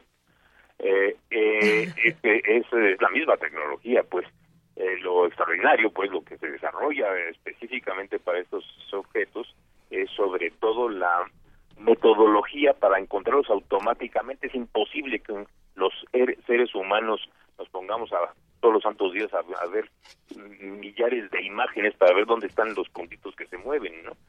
No son enchiladas, eso tiene que ser automáticamente. Y, eso es lo que este, a, a mí me parece maravilloso lo que logran, porque de verdad es un número muy grande de objetos a los cuales se les calcula cada uno de ellos su, su órbita y de ahí se deduce si eh, eh, pues, son peligrosos o no. Y imagínese usted este, hacer esos cálculos, pues eh, a uno solo, para una sola persona le costaría, qué sé yo, un año por objeto y son cientos de miles de objetos, no los que ya se conocen, no exageré, son decenas de miles. Eh, eh, comienzan a, surgir preguntas de los radioescuchas que hacen comunidad con nosotros del auditorio universitario que se interesa muchísimo por estos temas. Aquí tenemos una que, que se antoja Sí, para abrir Fernando, Alma- Fernando. Almanza pregunta, ¿qué cantidad de material cósmico eh, crea la Tierra cada día en kilogramos? Bueno, se puso muy específico, en kilogramos. ¿Qué cantidad eh, crea? Sí, ¿qué, cantidad cae. se- cae, Ah, cae, es cae, cae? la- Sí, es la sí, cantidad de, de, de así como no. Pues se calcula que una, una decena, del orden de una decena o dos decenas de toneladas diariamente de- del polvito cósmico. Claro, de- de- de- te quiero explicar aquí una cosa. Sí. Eh, los cuerpos grandotes son muy poquitos, los cuerpos medianos son ya más numerosos, los cuerpos chiquitos son un montón, el polvito es un montonazal, ¿no? Y lo que está cayendo eh, en general es debido a lo que al, al polvo inter- interplanetario que se llama. ¿Es, ¿Esto cambia de alguna manera con el paso del 2014 JO25? No, eh, ¿Nos va a tocar de alguna manera el, el residuo de, No, de no, este- digamos, eh, eh, No.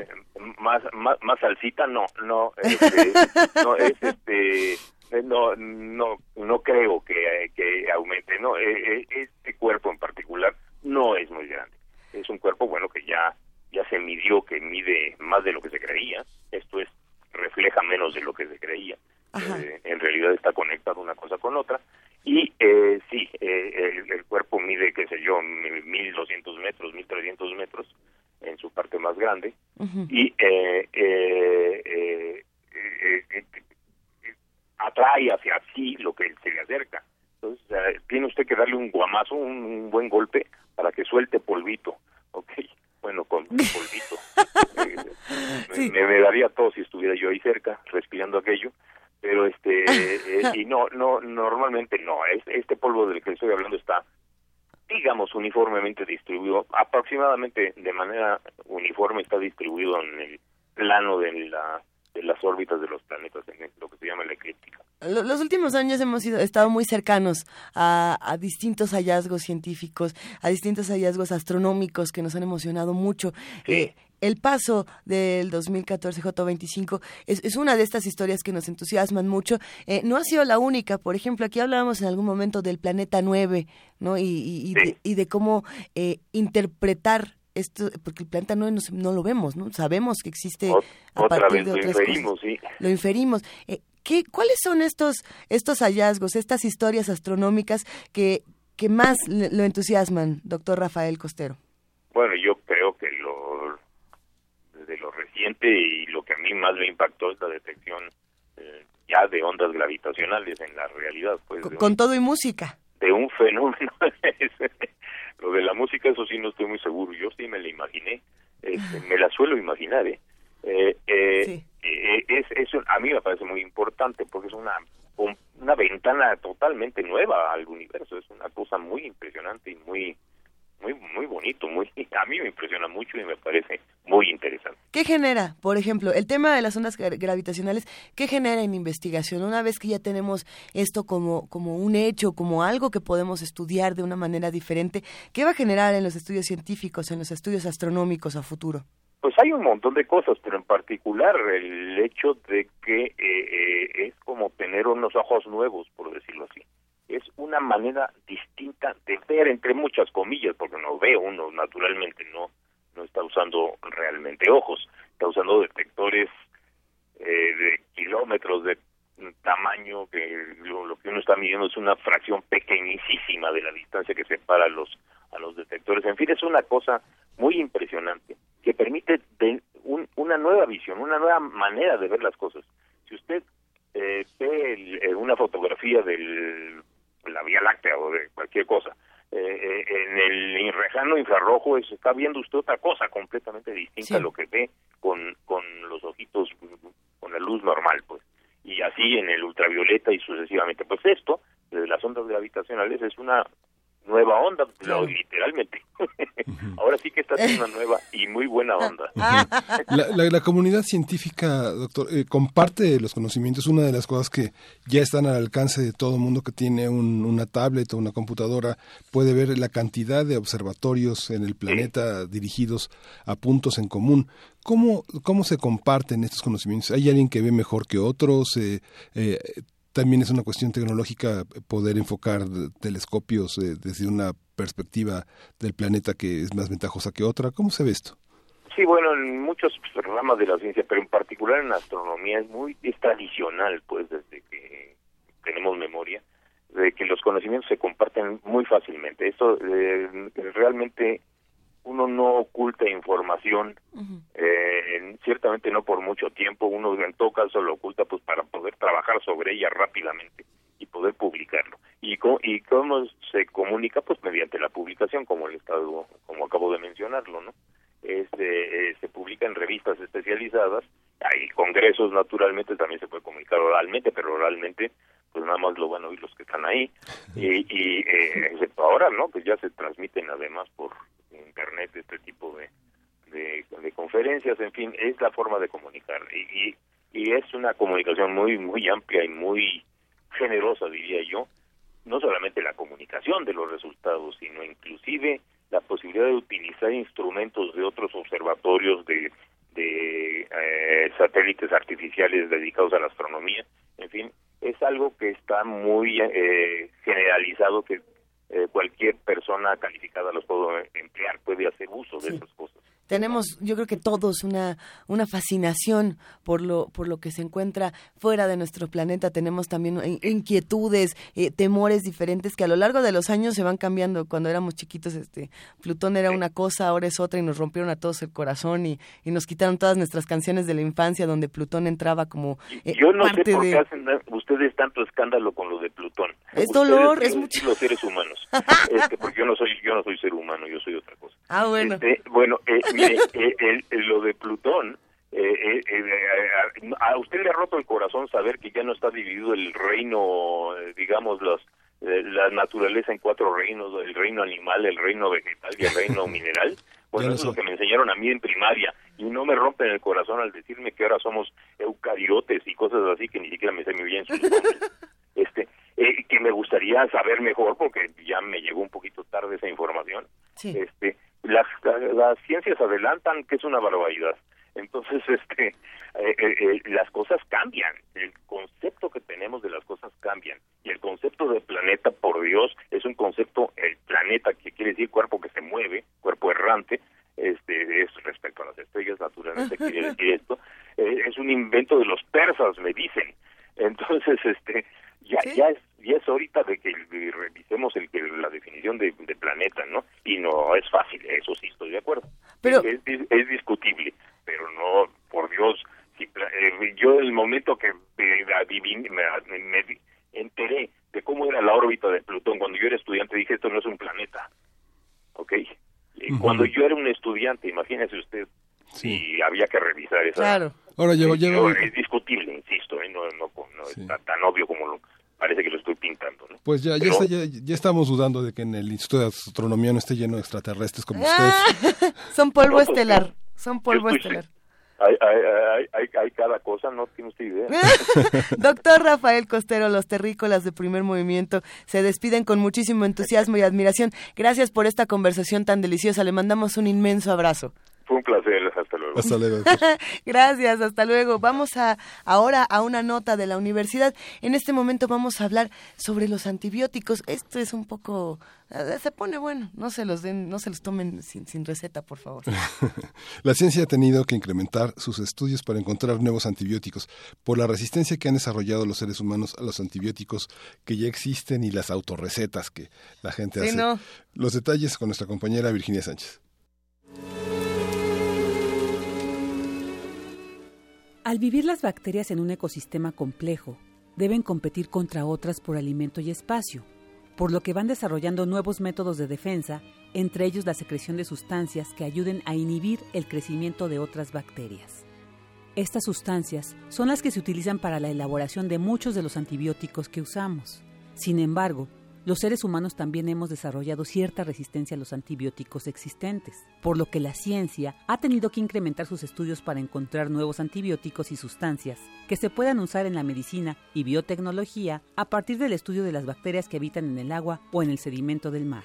Así lo señala la doctora María Leticia Arena Ortiz, académica de la Facultad de Ciencias de la UNAM, Campus de Ciencias y Tecnología en Yucatán. En particular el mar, pues es uno de los ambientes a ese nivel menos explorados. Sabemos que tenemos una biodiversidad muy poco conocida, que estamos abordando desde diferentes ramas, tanto la microbiología clásica como ahora las nuevas tecnologías de biología molecular, para, por un lado, poder directamente buscar aquellos genes que ya sabemos que sintetizan estos antibióticos o aislar esas bacterias y estudiar cómo inhiben el crecimiento de bacterias patógenas, sobre todo en aquellos sitios, por ejemplo, muy contaminados, aquellos sitios donde para nosotros sería difícil sobrevivir, poco oxígeno, mucha sal, compuestos hidrocarburos, en fin, aquellas que sobreviven ahí, pues tienen mecanismos muy interesantes para poder sobrevivir y defenderse de las demás. Entonces, esas son las que son interesantes aislar y luego probarlas contra otras bacterias.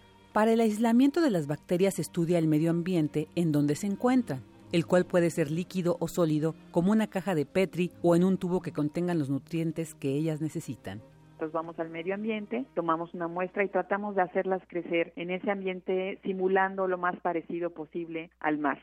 Ahí podrían ellas crecer, reproducirse y de esa manera nosotros podríamos tener acceso a los compuestos que ellas secretan. Cuando, por ejemplo, las ponemos en contacto con patógenos, por ejemplo, enterobacterias, E. coli o Shigella, alguna bacteria que nos causa diarrea, y probamos si estas nuevas o estas bacterias que nosotros aislamos inhiben su crecimiento, entonces podemos aislar esos compuestos, ya estudiarlos y ver qué tan eficientes son como antibióticos, aunque también sabemos que pueden ser antiinflamatorios, anticancerígenos y otras aplicaciones.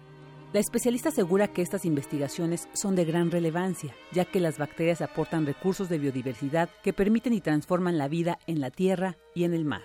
Para Radio UNAM, Virginia Sánchez.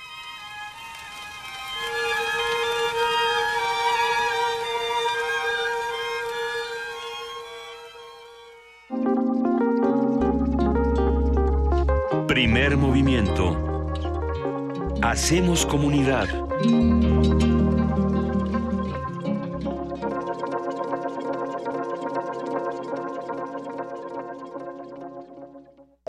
Corte informativo.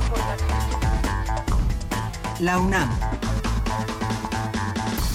ante la política migratoria que promueve Donald Trump desde su campaña electoral, el secretario general del UNAM, Leonardo Lomelí Venegas, consideró que es momento de que la academia y la sociedad civil sumen esfuerzos e incidan para que las autoridades mexicanas tomen acciones firmes en defensa de nuestros compatriotas. Creo que es un momento en el que la academia y la sociedad civil debemos de sumar esfuerzos e incidir también en que de parte de las autoridades de nuestro país se tomen acciones más firmes encaminadas a la defensa de nuestros compatriotas. Apoyar, por supuesto, los esfuerzos que realiza nuestra red consular y, en general, propiciar todas aquellas acciones que puedan contribuir en este momento a que los migrantes sepan que no están solos frente a las políticas que ha emprendido la actual Administración Federal de los Estados Unidos. Nacional. Familiares de los 43 normalistas desaparecidos de Otsinapa se instalaron en plantón por tiempo indefinido frente a la sede de la Procuraduría General de la República, luego de que la reunión realizada entre sus representantes y las autoridades terminara sin resultados satisfactorios. La Oficina de Control de Bienes de Extranjeros de Estados Unidos incluyó en su lista negra de narcotraficantes a las empresas mexicanas ORB Inmobiliaria y Grupo Setgac, vinculadas a Abigail González, cabecilla de la organización criminal Los Queenies. Andrés Manuel López Obrador, presidente nacional de Morena, afirmó que no tiene temor de las declaraciones de Javier Duarte. Aseguró que Enrique Peña Nieto y el PAN dieron la espalda al exgobernador. La Comisión de Relaciones Exteriores de la Cámara de Diputados aprobó un punto de acuerdo en el que pide a la Secretaría de la Función Pública aclarar el uso que se dio a los recursos públicos gestionados por la Fundación Juntos Podemos, cuya presidenta honoraria es la candidata panista a la gobernatura del Estado de México, Josefina Vázquez Mota. Internacional. La Guardia Civil Española registró la sede central de la constructora OHL por presuntos actos de corrupción y tráfico de influencias que afectan al Partido Popular de Madrid. Según los fiscales, mediante la filial de OHL en México, se pagó 1.400.000 euros a un prestanombres del expresidente de la Comunidad de Madrid, Ignacio González, que fue detenido el miércoles pasado. Gabriela Sotomayor, periodista mexicana y colaboradora de Radio UNAM en la sede de la ONU en Ginebra, Suiza, nos habló sobre las elecciones presidenciales de Francia el próximo domingo. Ahora, también se puede dar este escenario que es menos probable que sea Le Pen con Mélenchon, que sería la extrema derecha contra la extrema izquierda. Entonces estaríamos hablando de un escenario muy atípico de extrema derecha, extrema izquierda, algo que no podría ser descartado y que podría dar una gran sorpresa, porque como ya sabemos, no podemos confiar más en los sondeos y pueden pasar muchas cosas. Lo que sí es que Macron y Le Pen son los que parece que van a llegar. El presidente estadounidense Donald Trump aseguró que su país no puede depender de otros para obtener acero y ordenó investigar las importaciones de este metal. China, México y Brasil son los principales exportadores de este material. Cultura. El novelista español Eduardo Mendoza recibió el Premio Cervantes, el principal galardón literario de habla hispana. El escritor de 74 años es reconocido por su novela La verdad sobre el caso Savolta y la ciudad de los pródigos. Hasta aquí la información. Buenos días. Escuchas XEUN Radio UNAM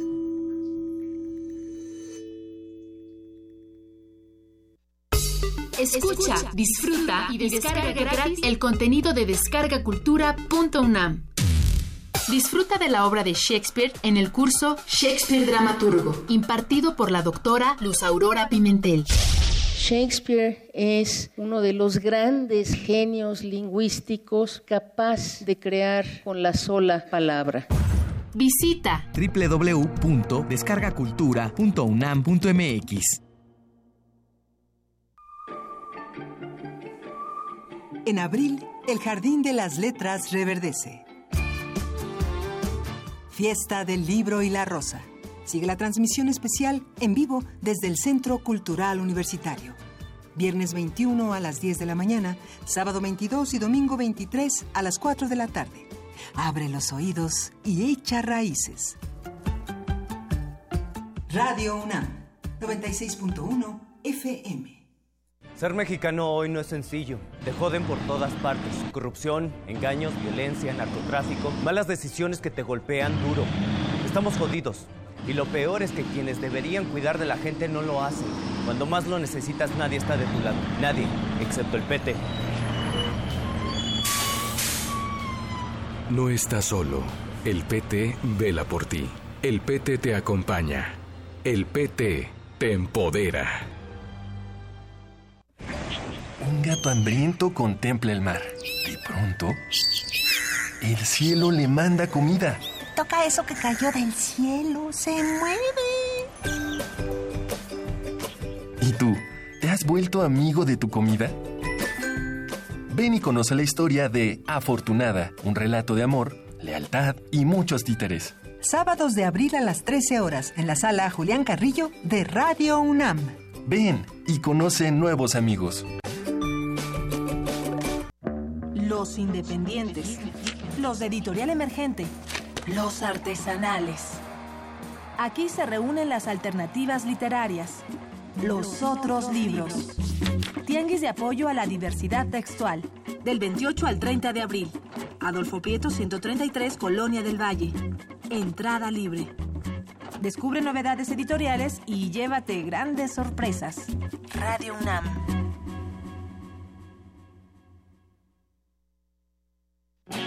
En un mundo desigual e intolerante, ¿cuál es la línea que nos separa del otro? Sin margen. Borramos fronteras. Acompaña a Luisa Iglesias y conoce los ecos de la diversidad social. Todos los jueves a las 12 del día por el 96.1 de FM. Radio UNAM.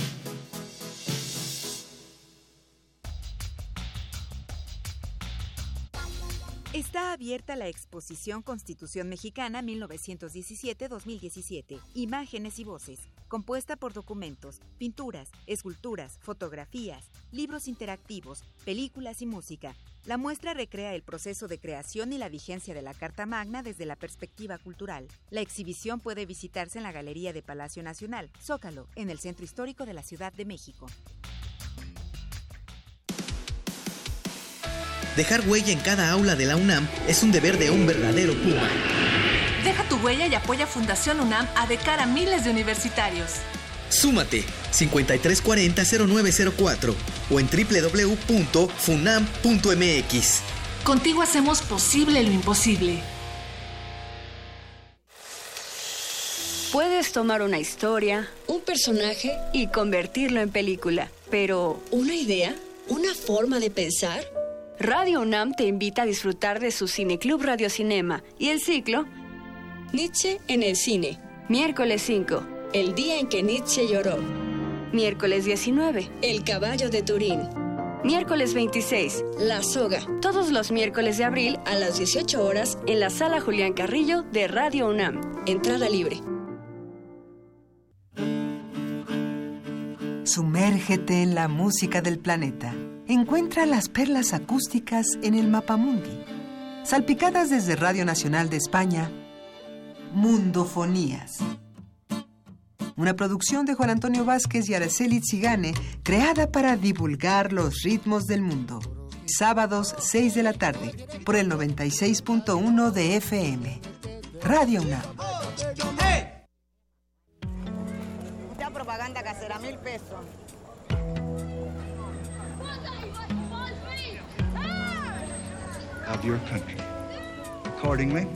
No importa de dónde eres, qué idioma hablas, ni cuál es tu color de piel. Tus derechos humanos son universales y deben ser respetados.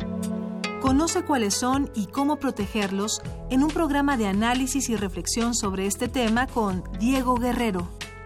Derecho a debate. En la cultura de la legalidad participamos todos.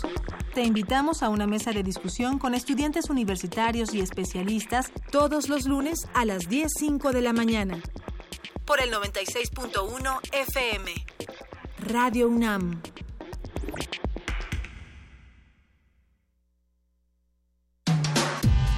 Primer movimiento.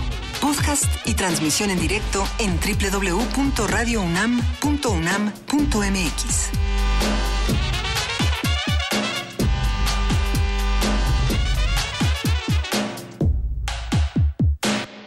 Miguel Ángel Quemain, son las 9 de la mañana con 11 minutos y nos escriben los que disfrutan de asteroides, los que disfrutan de la música de Avesol, eh, los que por supuesto no disfrutan el asunto de Javier Duarte y, pues sí, se dan eh, muchísimas controversias a nivel legal, a nivel jurídico y a otros niveles.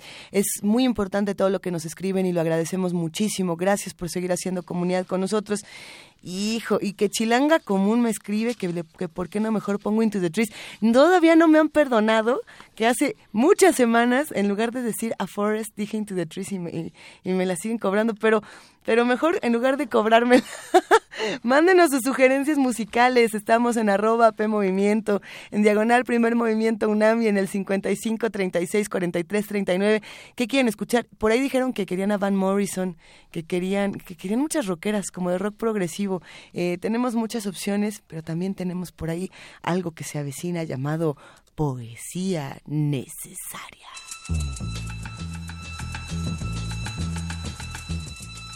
Es hora de poesía necesaria.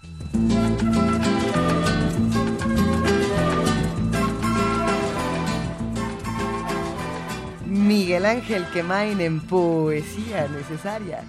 Bueno, hoy vamos a leer un, un poema de Eduardo Hurtado, un poema que forma parte Uf. de un enorme libro, bueno, enorme porque es un, un largo poemario de 43 movimientos, 43 movimientos, 42 movimientos. Lo traes aquí, está que impreso es un, y que es un que es un libro que escribió este que ilustra la, la acuarelista Kenia Cano y que es un, un libro bello de muchísimos momentos, de muchos flashes eh, poéticos eh, importantes. Eduardo Hurtado es un poeta de los años 50, nació en 1950, es poeta, editor, ensayista, crítico, estudió literatura y lengua hispánica, lengua, lengua y literatura hispánica en la Facultad de Filosofía y Letras de la UNAM y bueno, tuvo en 2005 el Premio Nacional de Poesía Carlos Pellicer para obra publicada por su bello libro Las diez mil cosas.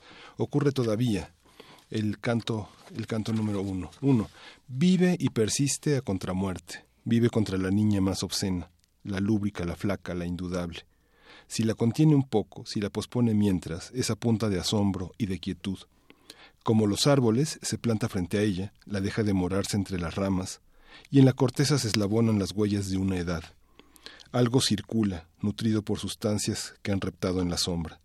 Sabia que intuye, afuera, un adentro, más claro y espacioso. ¿Así ocurre nacer?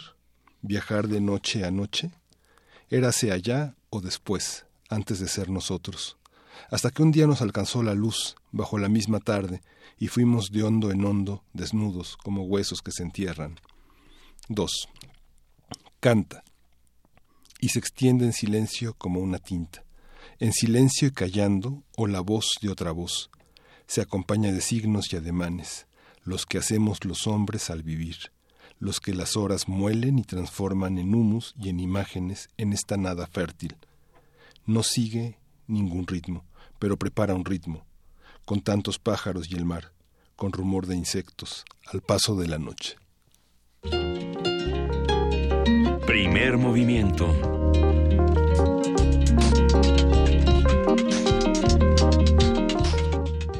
Aquí seguimos en primer movimiento compartiendo más información. Qué maravilla escuchar a Eduardo Hurtado esta mañana en la voz de Miguel Ángel Quemain. Qué, bu- qué bueno que nos lo recuerdas, querido Miguel Ángel. Eh, tenemos más notas aquí de nuestros compañeros de Radio UNAM.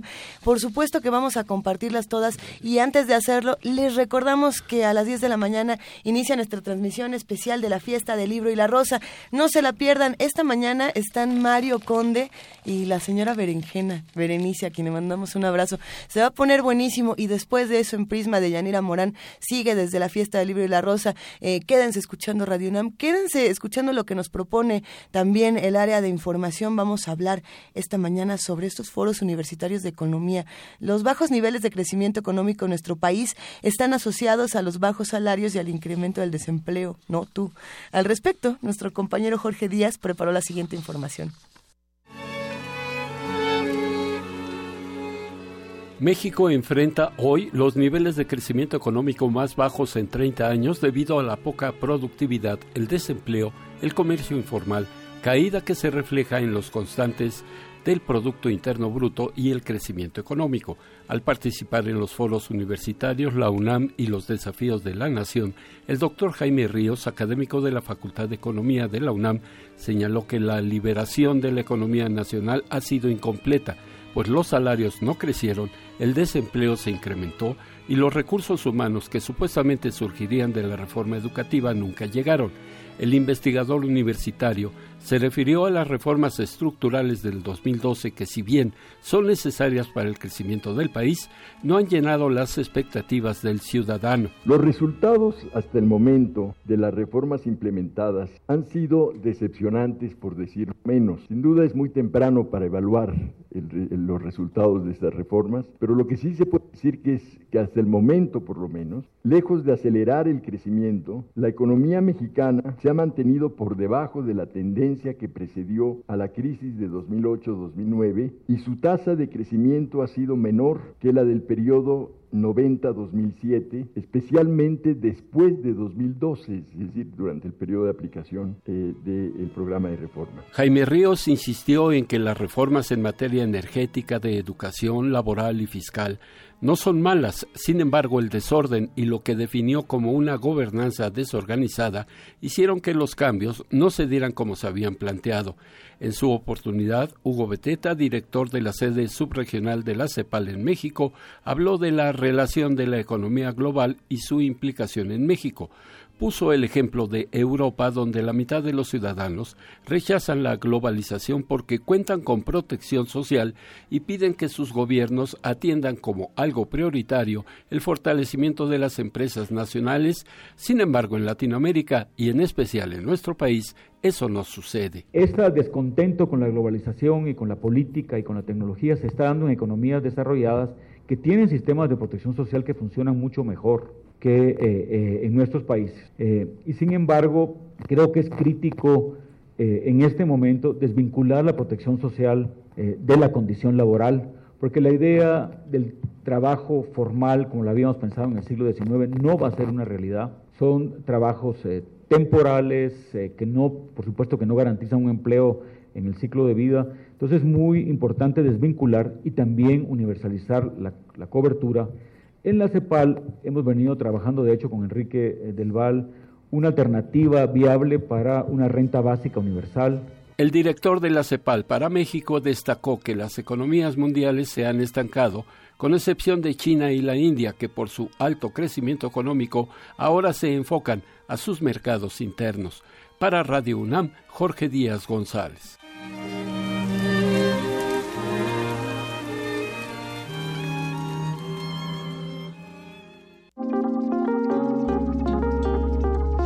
Primer movimiento. Hacemos comunidad.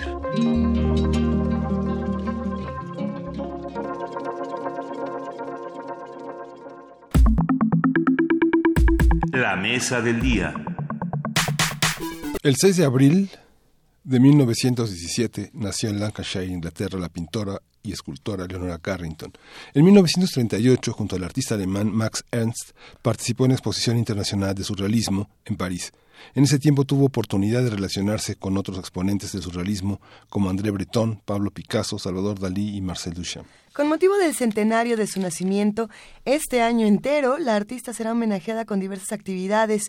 Eh, una de ellas, la exposición Imaginación Delirante, que exhibirá la Universidad Autónoma Metropolitana, la UAM, hasta el próximo 17 de junio. Vamos a conversar sobre Leonora Carrington, su obra, su leyenda y lo que queda de ella tantos años después con Laura Martínez Terrazas. Ella es historiadora del arte, especialista en Leonora Carrington y pintura moderna mexicana. Nos acompaña también Rafael Pérez y Pérez, subdirector del Museo de Arte de la Secretaría de Hacienda y curador de la muestra Imaginación Delirante, Leonora Carrington, de la Galería Metropolitana de la UAM. Eh, a ver, vámonos por partes. Eh, ¿Nos escuchas? Laura, muy buenos días. Muy buenos días, gracias por la invitación. Un gusto saludarte. Rafael, muy buenos días, ¿cómo estás? Muy buenos días, muy bien, muchas gracias.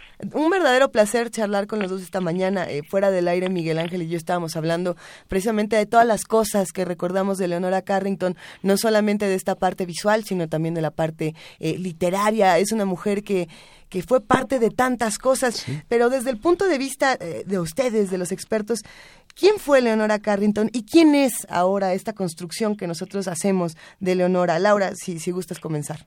Bueno, gracias. Sí, Leonora Carrington es esta, primero tenemos que pensar que es esta mujer que brinca entre siglos, es parte de la generación que soporta las mayores guerras eh, de la historia y después tenemos que pensar que es una mujer que escapa también de su propio statu quo en la sociedad británica del momento. También es una de las mejores pintoras del siglo XX y pasa por el surrealismo, pero logra desarrollar un estilo muy personal. Todo eso es Leonora Carrington para empezar.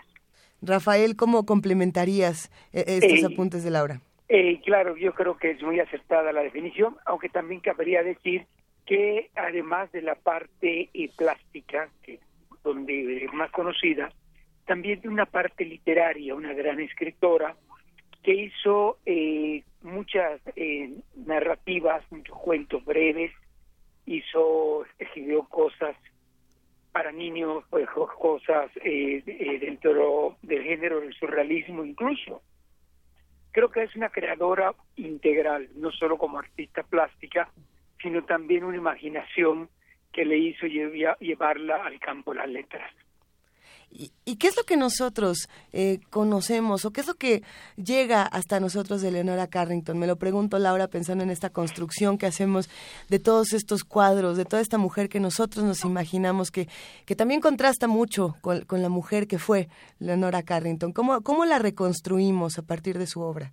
Mira, es muy, es muy compleja la reconstrucción que se hace en la historia del arte sobre un artista porque participan por supuesto, el artista y todo lo que ha podido eh, crear y escribir, como bien, como bien lo decimos, pero también participa lo que se ha dicho en la crítica del arte, en la prensa, desde la academia, y toda esta construcción social forma el lente, yo le llamo la imagen narrativa del artista.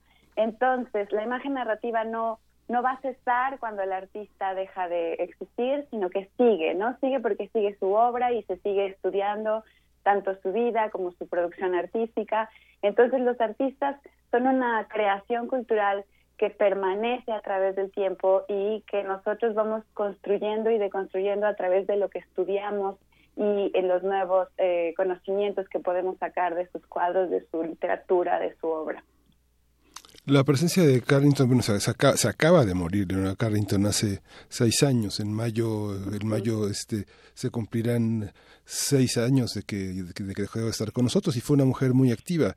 En los últimos años de su vida iba a exposiciones, estaba muy presente y bueno, ha sido eh, una presencia en artistas mexicanos como por ejemplo Estela Leñero, que hizo una obra de teatro sobre un diálogo entre Leonora Carrington y Remedios Varo, Elena Poniatowska. ¿Cómo, cómo, la, cómo la leemos? ¿Que es, ¿Es posible hacer una relectura en muchos ámbitos de las, de las artes sobre este legado de esta, de esta escritora y pintora? Nos lo preguntamos Rafael Pérez y Pérez. Y, mire, eh, desde 1949, cuando ella llega, empieza a participar en revistas literarias como Prometeo, eh, donde publica una primera versión de Conejos Blancos. Yo creo que se puede hacer una reconstrucción Realmente hay mucho publicado en el campo de la literatura de Leonora Carrington, no tanto en nuestro país como en otros lugares. Eh, en España, eh, la editorial Ciruela hizo una, una gran difusión de la obra literaria de Leonora Carrington. Eh, por otro lado, creo que los personajes de sus cuentos o de su narrativa corta son precisamente los personajes que van a aparecer y que lo vamos a tener en la memoria como elementos icónicos de la obra plástica, ¿sí? animales que hablan o que son híbridos entre animal y ser humano, pero eh, que tienen esa ese complemento o que arrastran esa tradición de las religiones antiguas europeas donde ella se apoya. ¿sí? Yo creo que una reconstrucción de Leonora Carrington completa eh, sí es factible, realmente hay mucha documentación, se ha escrito bastante, tanto en México como en el extranjero, se ha publicado, sin embargo, nunca es suficiente. Tenemos, eh, tenemos precisamente aquí, Rafael, eh, un cuento que hemos intentado buscar y que hemos intentado saber si sí es o no de Leonora Carrington, que, que, me causaba muchas inquietudes en la infancia. Pero no solo a mí, hemos descubierto que muchos radioescuchas también se suman a esta búsqueda de los textos de Leonora Carrington, llamado El cuento feo de las carnitas, el cuento del señor José Horna por Norita. Eh, e, estos cuentos, estos relatos, ¿dónde los podemos encontrar y cómo podemos saber si sí eran textos de Leonora Carrington? Porque Internet eh, nos ayuda en muchas cosas, pero también eh, nos llena... Ajá, no sabemos, algunos textos ya no sabemos si sí son o si no son. Eh, bueno, hay, hay publicado por siglo XXI editores en México, publicó La Dama Oval, publicó creo que La Coroneta Acústica, pero también está publicado en editoriales españolas. Hay editoriales, si uno busca hoy, gracias a esa herramienta extraordinaria, ¿no? Que es el Internet, pues puede uno solicitar algunas cosas, claro, no en el idioma español, pero sí puedo conseguir mucha de la narrativa de Leonora Carrington publicada. Otra, y como fueron colaboraciones literarias muy breves, eh, creo que eso es un trabajo que queda pendiente para la gente de investigación. Ella colaboró con muchas revistas en básicamente en dos campos, no solo como escritora, sino también como ilustradora. Eh, y ese creo que es el trabajo que queda pendiente dentro del campo de la investigación, hacer un, una gran revisión de todo lo que ilustró y todo lo que publicó, sobre todo en la revista mexicana. Tendremos que, seguir estas investigaciones, tendremos que, ver qué es, qué es, lo que justamente los jóvenes investigadores tendrán que hacer eh, al respecto, bueno, jóvenes y no tan jóvenes, eh, pero en ese sentido también pensando desde, desde la historia del arte, ¿Qué, ¿Qué, es lo que nos deja para la pintura moderna mexicana Leonora Carrington, pensando también en todos estos jóvenes que se han inspirado en su trabajo y en todos estos artistas que, que parten de lo que ella hace para, para generar el arte contemporáneo? Laura. Mira, es muy es muy importante.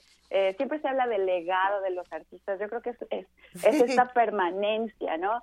Ella eh, podemos empezar diciendo que nos deja esta voluntad creativa que va más allá de lo que la sociedad o el mundo te exige, ¿no? Primero, los artistas como Leonora Carrington renuncian a todo lo que se les impone por el espíritu creativo. Entonces ese es una, un legado muy, muy importante.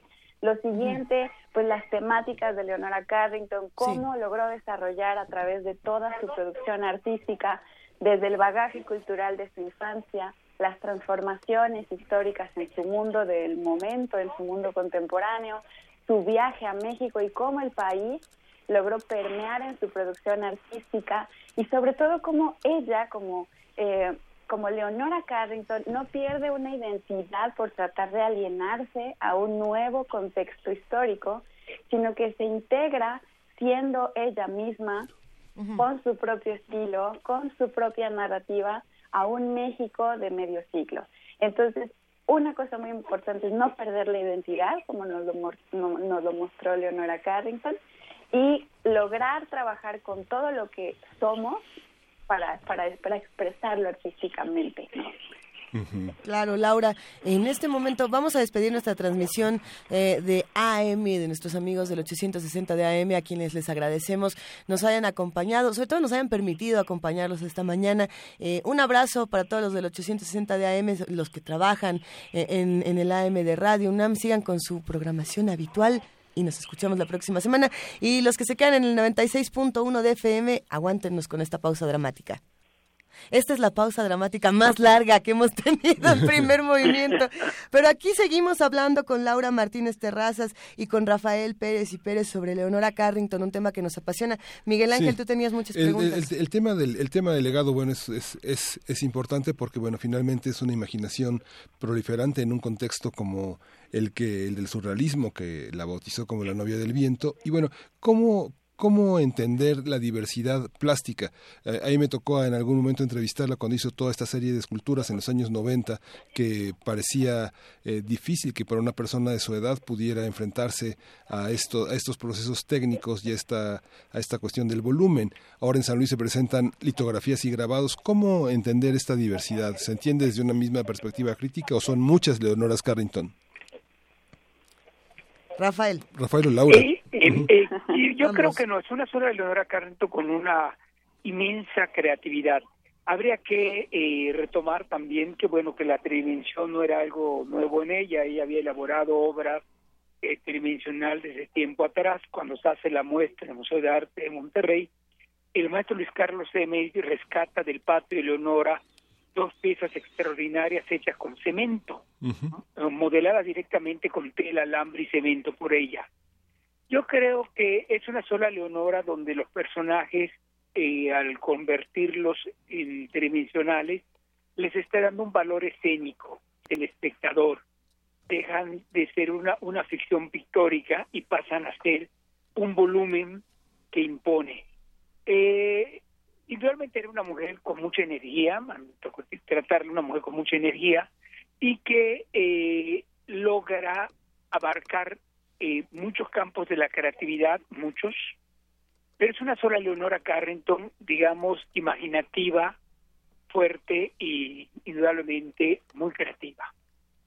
¿Tú, ¿Tú cómo ves este asunto, Laura Martínez? En efecto, estoy totalmente de acuerdo. Lo primero que hay que pensar, como, como bien dice eh, Rafael, es que la tridimensionalidad, y ella misma lo expresaba así, cuando una pieza, cuando un personaje de estos personajes que ella ideaba y luego llevaba a la creación artística toma tridimensionalidad, es porque va a interactuar con el mundo. Ella hacía la diferencia entre los personajes bidimensionales de los cuadros que estaban en un solo entorno, muy definido, muy enmarcado, vaya la redundancia, y las esculturas, las esculturas que ella decía que salían de la bidimensionalidad para interactuar con el ambiente, para hacer que el espectador fuera parte de la obra artística. Y esto nos habla de un poder creativo muy, muy, muy fuerte. Y también estoy muy de acuerdo.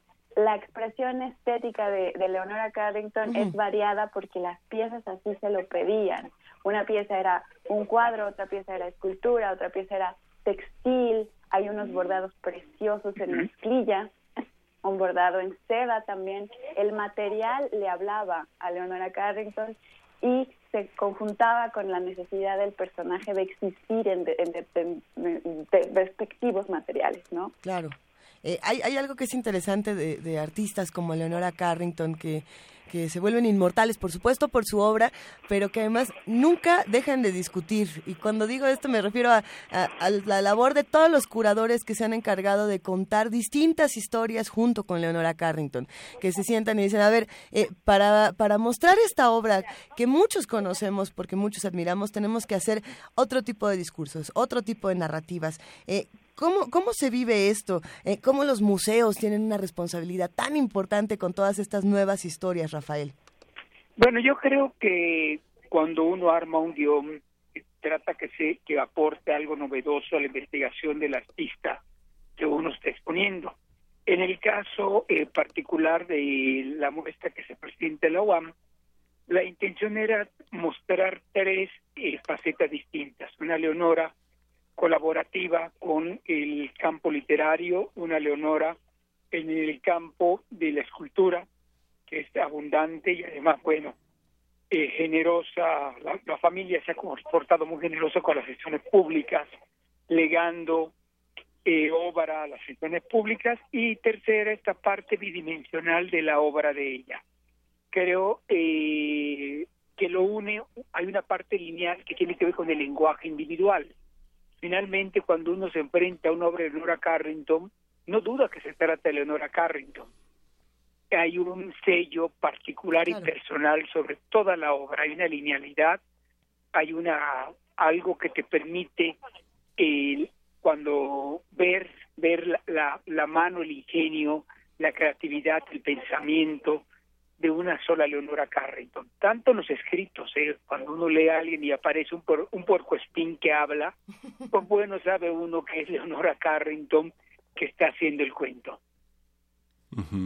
Hay muchos materiales que, se, que, celebran este, este centenario del nacimiento de esta gran, autora. Eh, eh, hay una exposición en el Centro de las Artes San Luis Potosí que se exhibirá hasta junio de 2017 y bueno, la curó Aldo Arellano Paredes y bueno, va a estar marcada por estos 33 litografías y grabados de ella. Hay un documental también en YouTube que hizo Homero Bazán que recoge testimonios de muchísima gente, Pablo Weiss, Leonardo Nierman, Noé Katz, muchísima gente que estuvo muy cerca y que está, que se llama Territorio Leonora y que lo pueden ver en YouTube.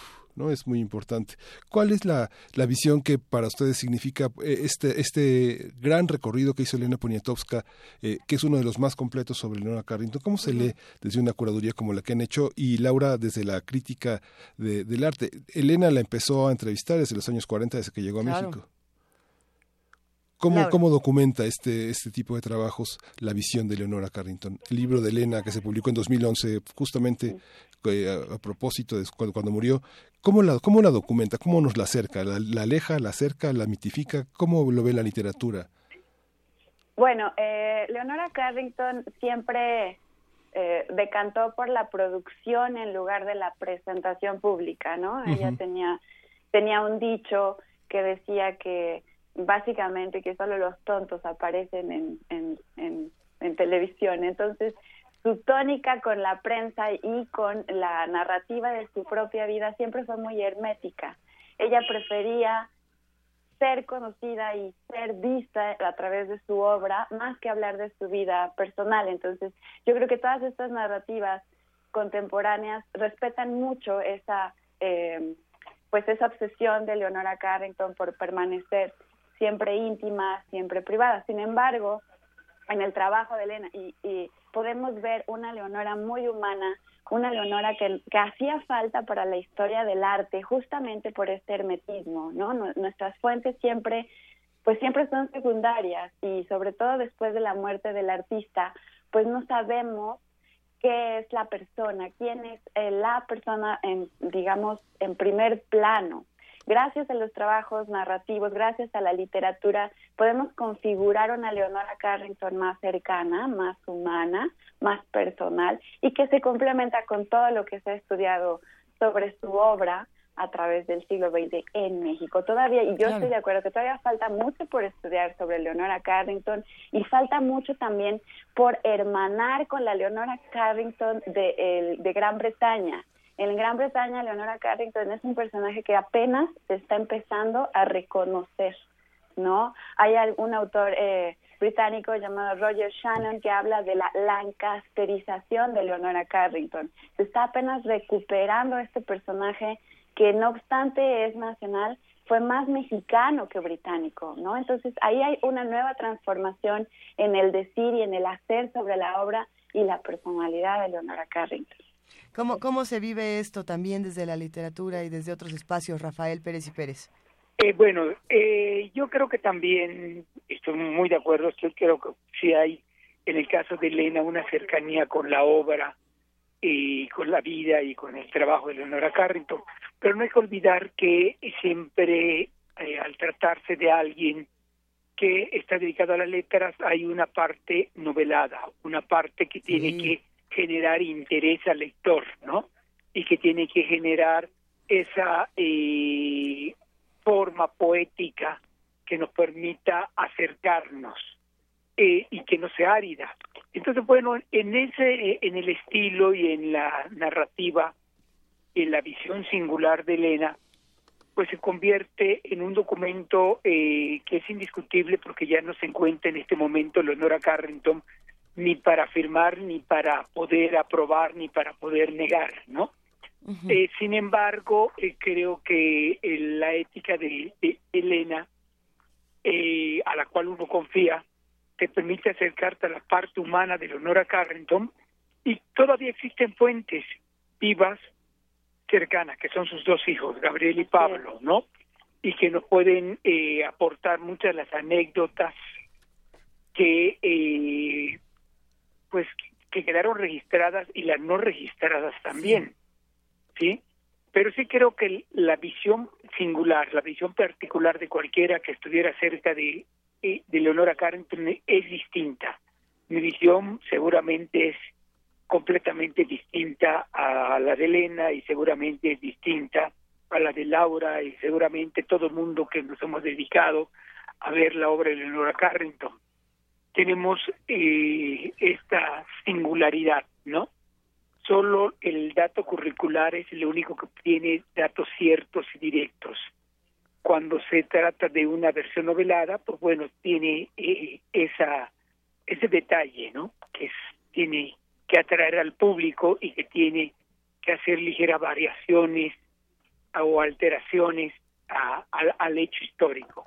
Oh, por supuesto, todos tenemos una visión completamente particular del trabajo de Leonora Carrington, una interpretación, eh, un despertar a la imaginación muy diferente, que es una, una maravilla. Eh, en ese sentido, Laura Martínez, tú que eres especialista precisamente en, en Leonora Carrington, eh, ¿qué te gustaría ver que no hayas visto en una exposición, en un espacio eh, donde a lo mejor muchos curadores se reúnen, lo discuten, qué te gustaría ver en los libros, qué, qué no se ha dicho todavía y que, y que sería fascinante para los expertos y también para los que apenas le están entrando al tema. Claro, yo creo que lo que nos hace falta es eh, una buena lectura iconográfica en la obra de Leonora Carrington. Hay muchos acercamientos que siempre dan como estos pasos en falso porque las vías de acceso al, al, a las temáticas de los cuadros de Leonora Carrington no son fáciles.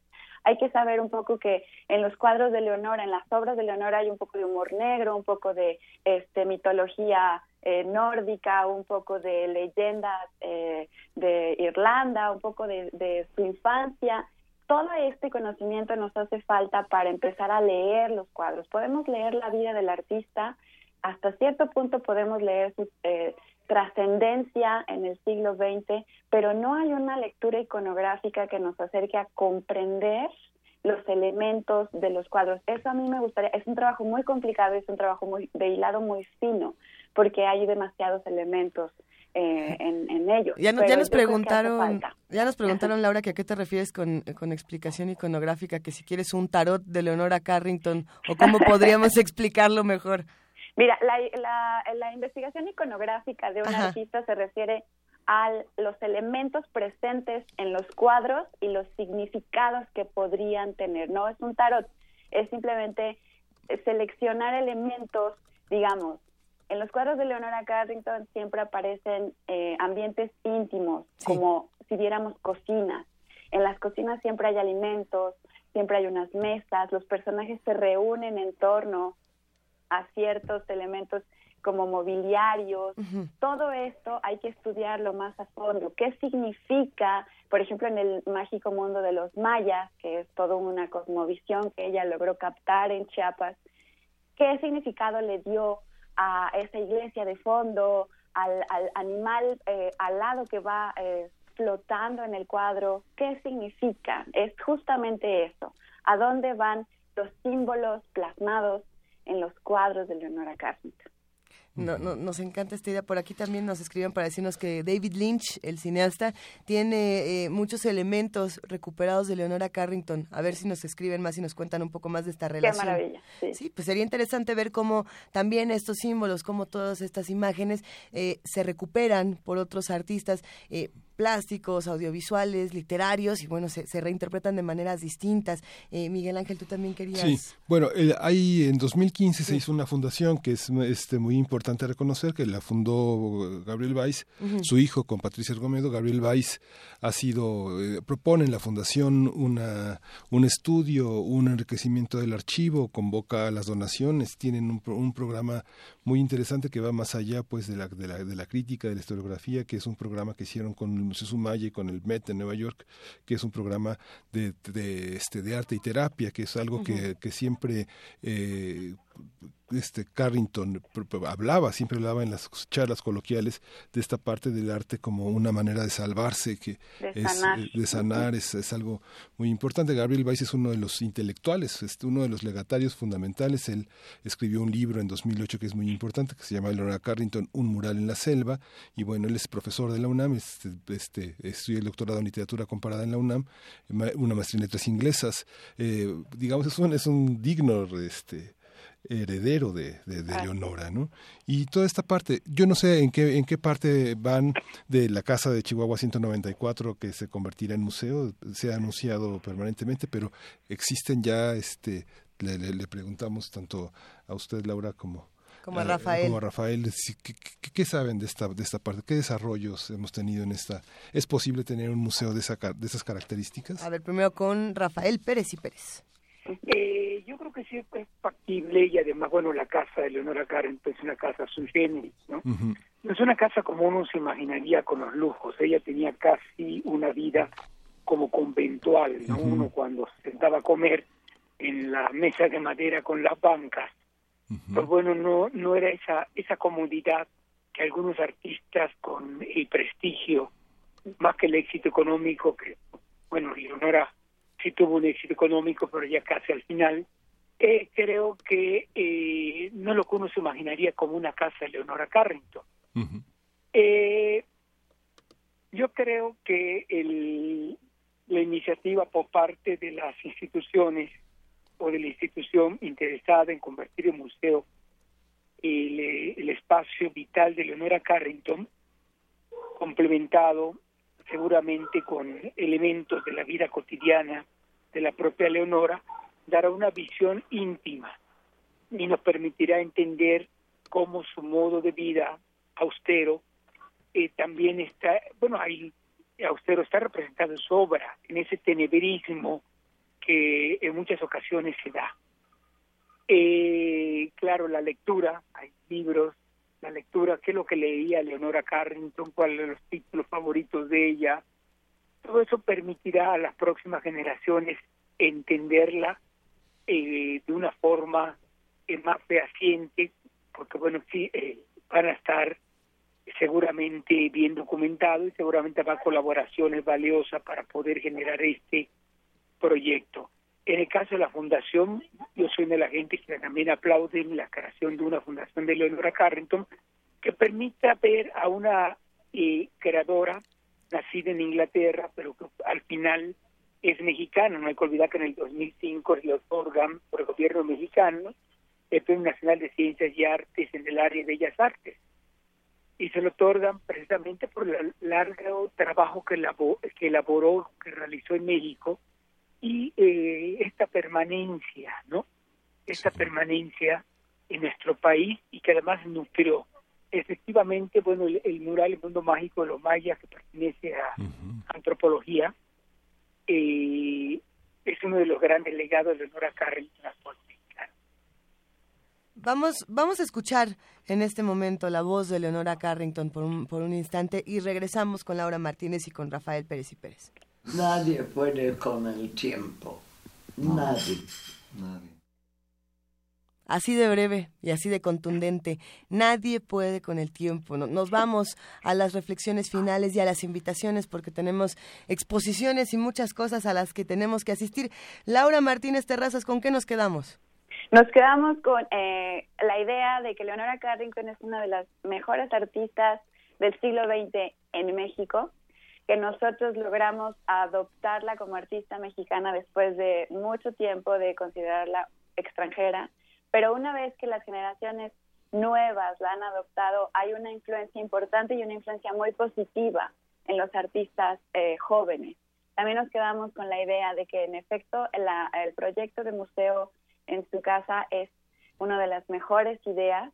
Yo soy eh, muy partidaria de que siga adelante y espero que la UAM lo, lleve a cabo con, con mucho éxito, porque estos espacios, siempre que estén relacionados con la gente, con la comunidad, son espacios muy fructíferos para la creación.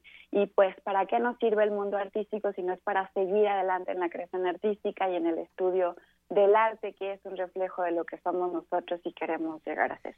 Rafael Pérez y Pérez, subdirector del Museo de Arte de la Secretaría de Hacienda y curador de la muestra Imaginación Delirante.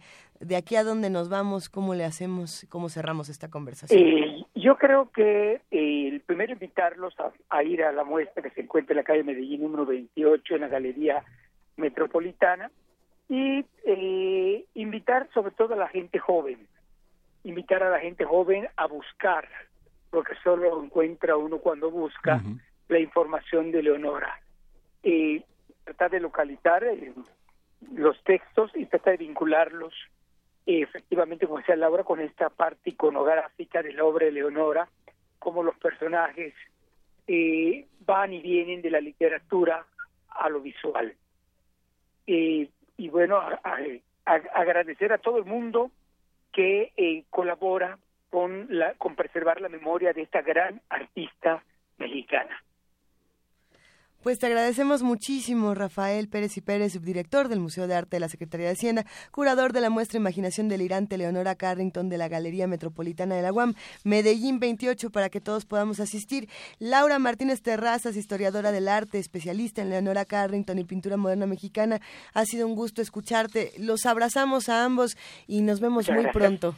Muchas gracias. Muchas gracias. Hasta luego. Que tengan un gran día y bueno, pues sí, a lo mejor el tiempo lo puede todo, pero Leonora Carrington pasa la inmortalidad con esta maravillosa obra que, que todos los días recordamos. Por lo mismo, nos vamos ahora con música, de, esta que también es inmortal, querido Miguel Ángel Quemay. Sí, wow. ¿Te Van gusta? Morrison, ¿Sí te gusta? Into the Mystique. Sí, el gran poeta Van Morrison. El gran Ay, nada músico. más, ay, nada más.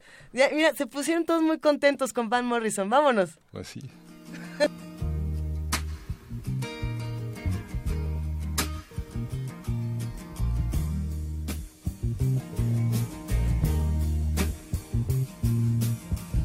We were born before the wind, also younger than the sun. Yeah, the bonnie boat was one as we sail into the mystic.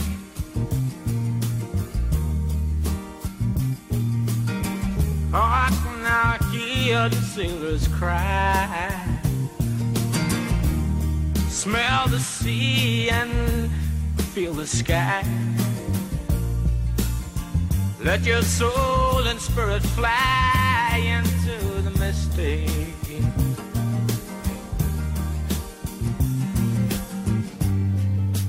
And where that foghorn blows,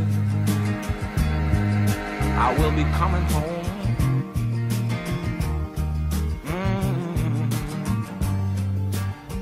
Yeah, when the foghorn blows, I wanna hear it.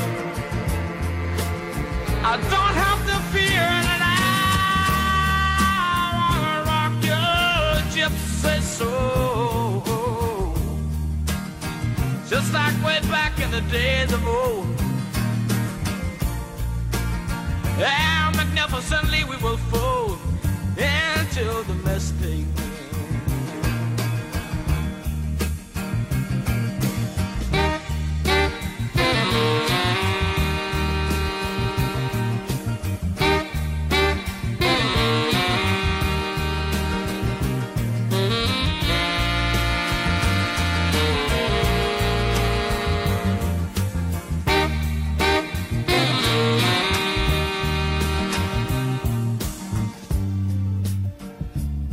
That foghorn blows, you know I will be coming home. And when that foghorn whistle blows, I gotta hear it. I don't have to fear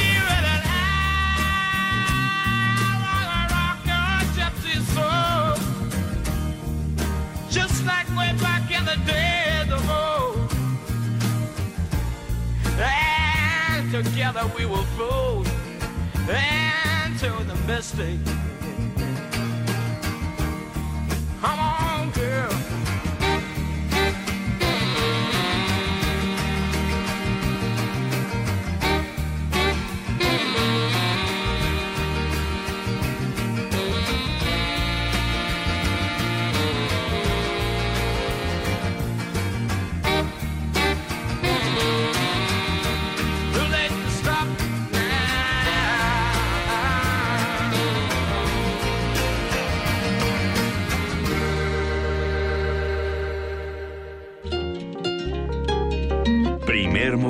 Movimiento.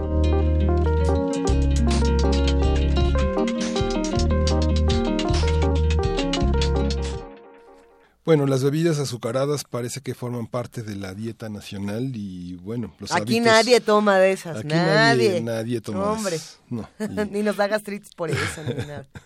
Bueno, entre 2014 y 2015 se encontró una reducción de, seten- de 7.5% en las compras de bebidas azucaradas. Esto podría ser un resultado positivo del impuesto a estos productos y esperemos que también de la conciencia de las personas que lo ingieren. Así es. Eh, Antonio Quijano amplía la información sobre este tema. Durante 2014 y 2015 el impuesto a bebidas azucaradas ha obtenido resultados positivos. De acuerdo con el doctor Juan Rivera, director del Instituto Nacional de Salud Pública, la demanda de bebidas azucaradas es elástica y propicia para imponer un impuesto en su consumo. Nosotros hemos hecho análisis usando un panel de, de individuos en México de alrededor de 5 mil personas representativas de las zonas urbanas y hemos encontrado reducciones. Nuestro estudio ya abarca el segundo año de implementación del impuesto, es decir, 2014 y 2015, y encontramos una reducción promedio de 7.5% en las compras de bebidas azucaradas en la población mexicana. Algo muy interesante es que el efecto en el primer año fue menor al del segundo año, algo que no esperábamos realmente, pero hay un aumento en el segundo año, lo que quiere decir que posiblemente hay efectos más allá del efecto económico, posiblemente tiene que ver entonces con educación en la población y lo que es muy importante es que el efecto es mayor en la población pobre, de manera que las ganancias en salud son también mayores en la población pobre. Durante el Foro Binacional de Salud 2017, organizado por la UNAM y la Universidad de California, se indicó que a pesar de que la obesidad, sobrepeso y diabetes son padecimientos provocados por múltiples factores, en países como México el consumo de bebidas azucaradas es un factor de riesgo determinante. El experto dijo que los mexicanos consumimos anualmente 163 litros de bebidas azucaradas y el 66% ingiere una mayor cantidad de azúcar que la recomendada por la Organización Mundial de la Salud. La OMS recomienda que del total de calorías que uno consume al día, no más del 10% provenga de azúcares adicionadas. El promedio de ingesta en México en la población es del 12.5% del total de energía a partir de azúcares adicionados. Para Radio UNAM, Antonio Quijano.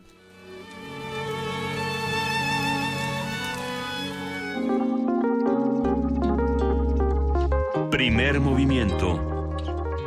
Hacemos comunidad.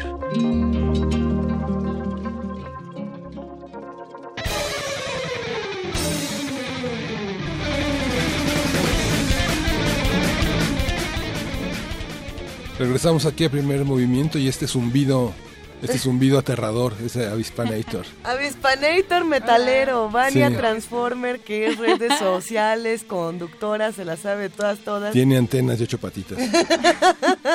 ¿Cómo estás, querida Vania Luche? Muy bien, muchas gracias. Muy buen día a todos. Hoy en Radio UNAM no se pierdan nuestra transmisión especial a través del 96.1 de FM. Estará todo el equipo de Radio UNAM desde el Centro Cultural Universitario para transmitir desde la fiesta del libro y la rosa. No se lo pierdan al terminar primer movimiento.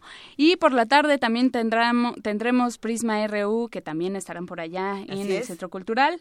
Eh, recuerden también en la noche tendremos Resistencia Modulada, el Buscapiés, la Brújula Sonora de los viernes. ¡Ay, no se me lo pierdan. encanta Buscapiés! Es muy bueno. A partir de las 10 de la noche escuchen a los chicos de Resistencia Modulada. Y el fin de semana también tenemos mucha programación. Recuerden que el domingo tenemos la retransmisión de Gabinete de Curiosidades. Eh, será a las dos y media de la tarde y presentan el disco Estancias Sonoras del Laboratorio de Experimentación Artística Sonora. Está muy bueno, así que no se lo pierdan. Y escuchen también la retransmisión de Calmecali a las tres y media, que será la primera parte de eh, la conversación con Jaime Chávez Marcos, Otomí. Bueno, él es hablante de la lengua otomí y será nuestra primera parte. Tendremos todos los podcasts en www.radiounam.unam.mx y ahí también pueden encontrar toda nuestra programación a detalle. Que tengan un excelente fin de semana y vayan al Centro Cultural Universitario a la fiesta del libro y la rosa. Y, y Rulfo, y Rulfo se queda en la, en la, en la, en la, Fiesta, en la- sí, en la se queda. fiesta. ¿no? Vayan. Pues nos vamos para celebrar, querida Vania Nuche, querido Miguel Ángel Quemain. Muchísimas gracias. Con esto cerramos porque son las 10 de la mañana. Escuchamos de fondo a Prince a un año de que partió y se volvió inmortal, así como muchos otros. Nothing compares to you, Prince. Recuérdalo. Nos despedimos. Gracias, querido Miguel Ángel Quemain. Hasta luego, Lisa, hasta luego, Vania. Esto fue primer movimiento. El mundo desde la universidad y Prince.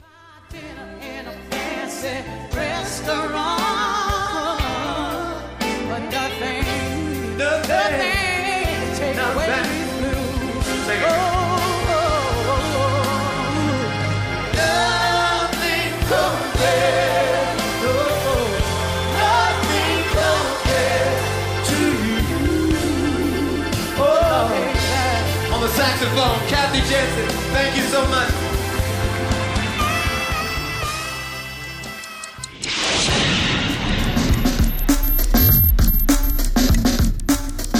Radio UNAM presentó Primer movimiento. El mundo desde la universidad.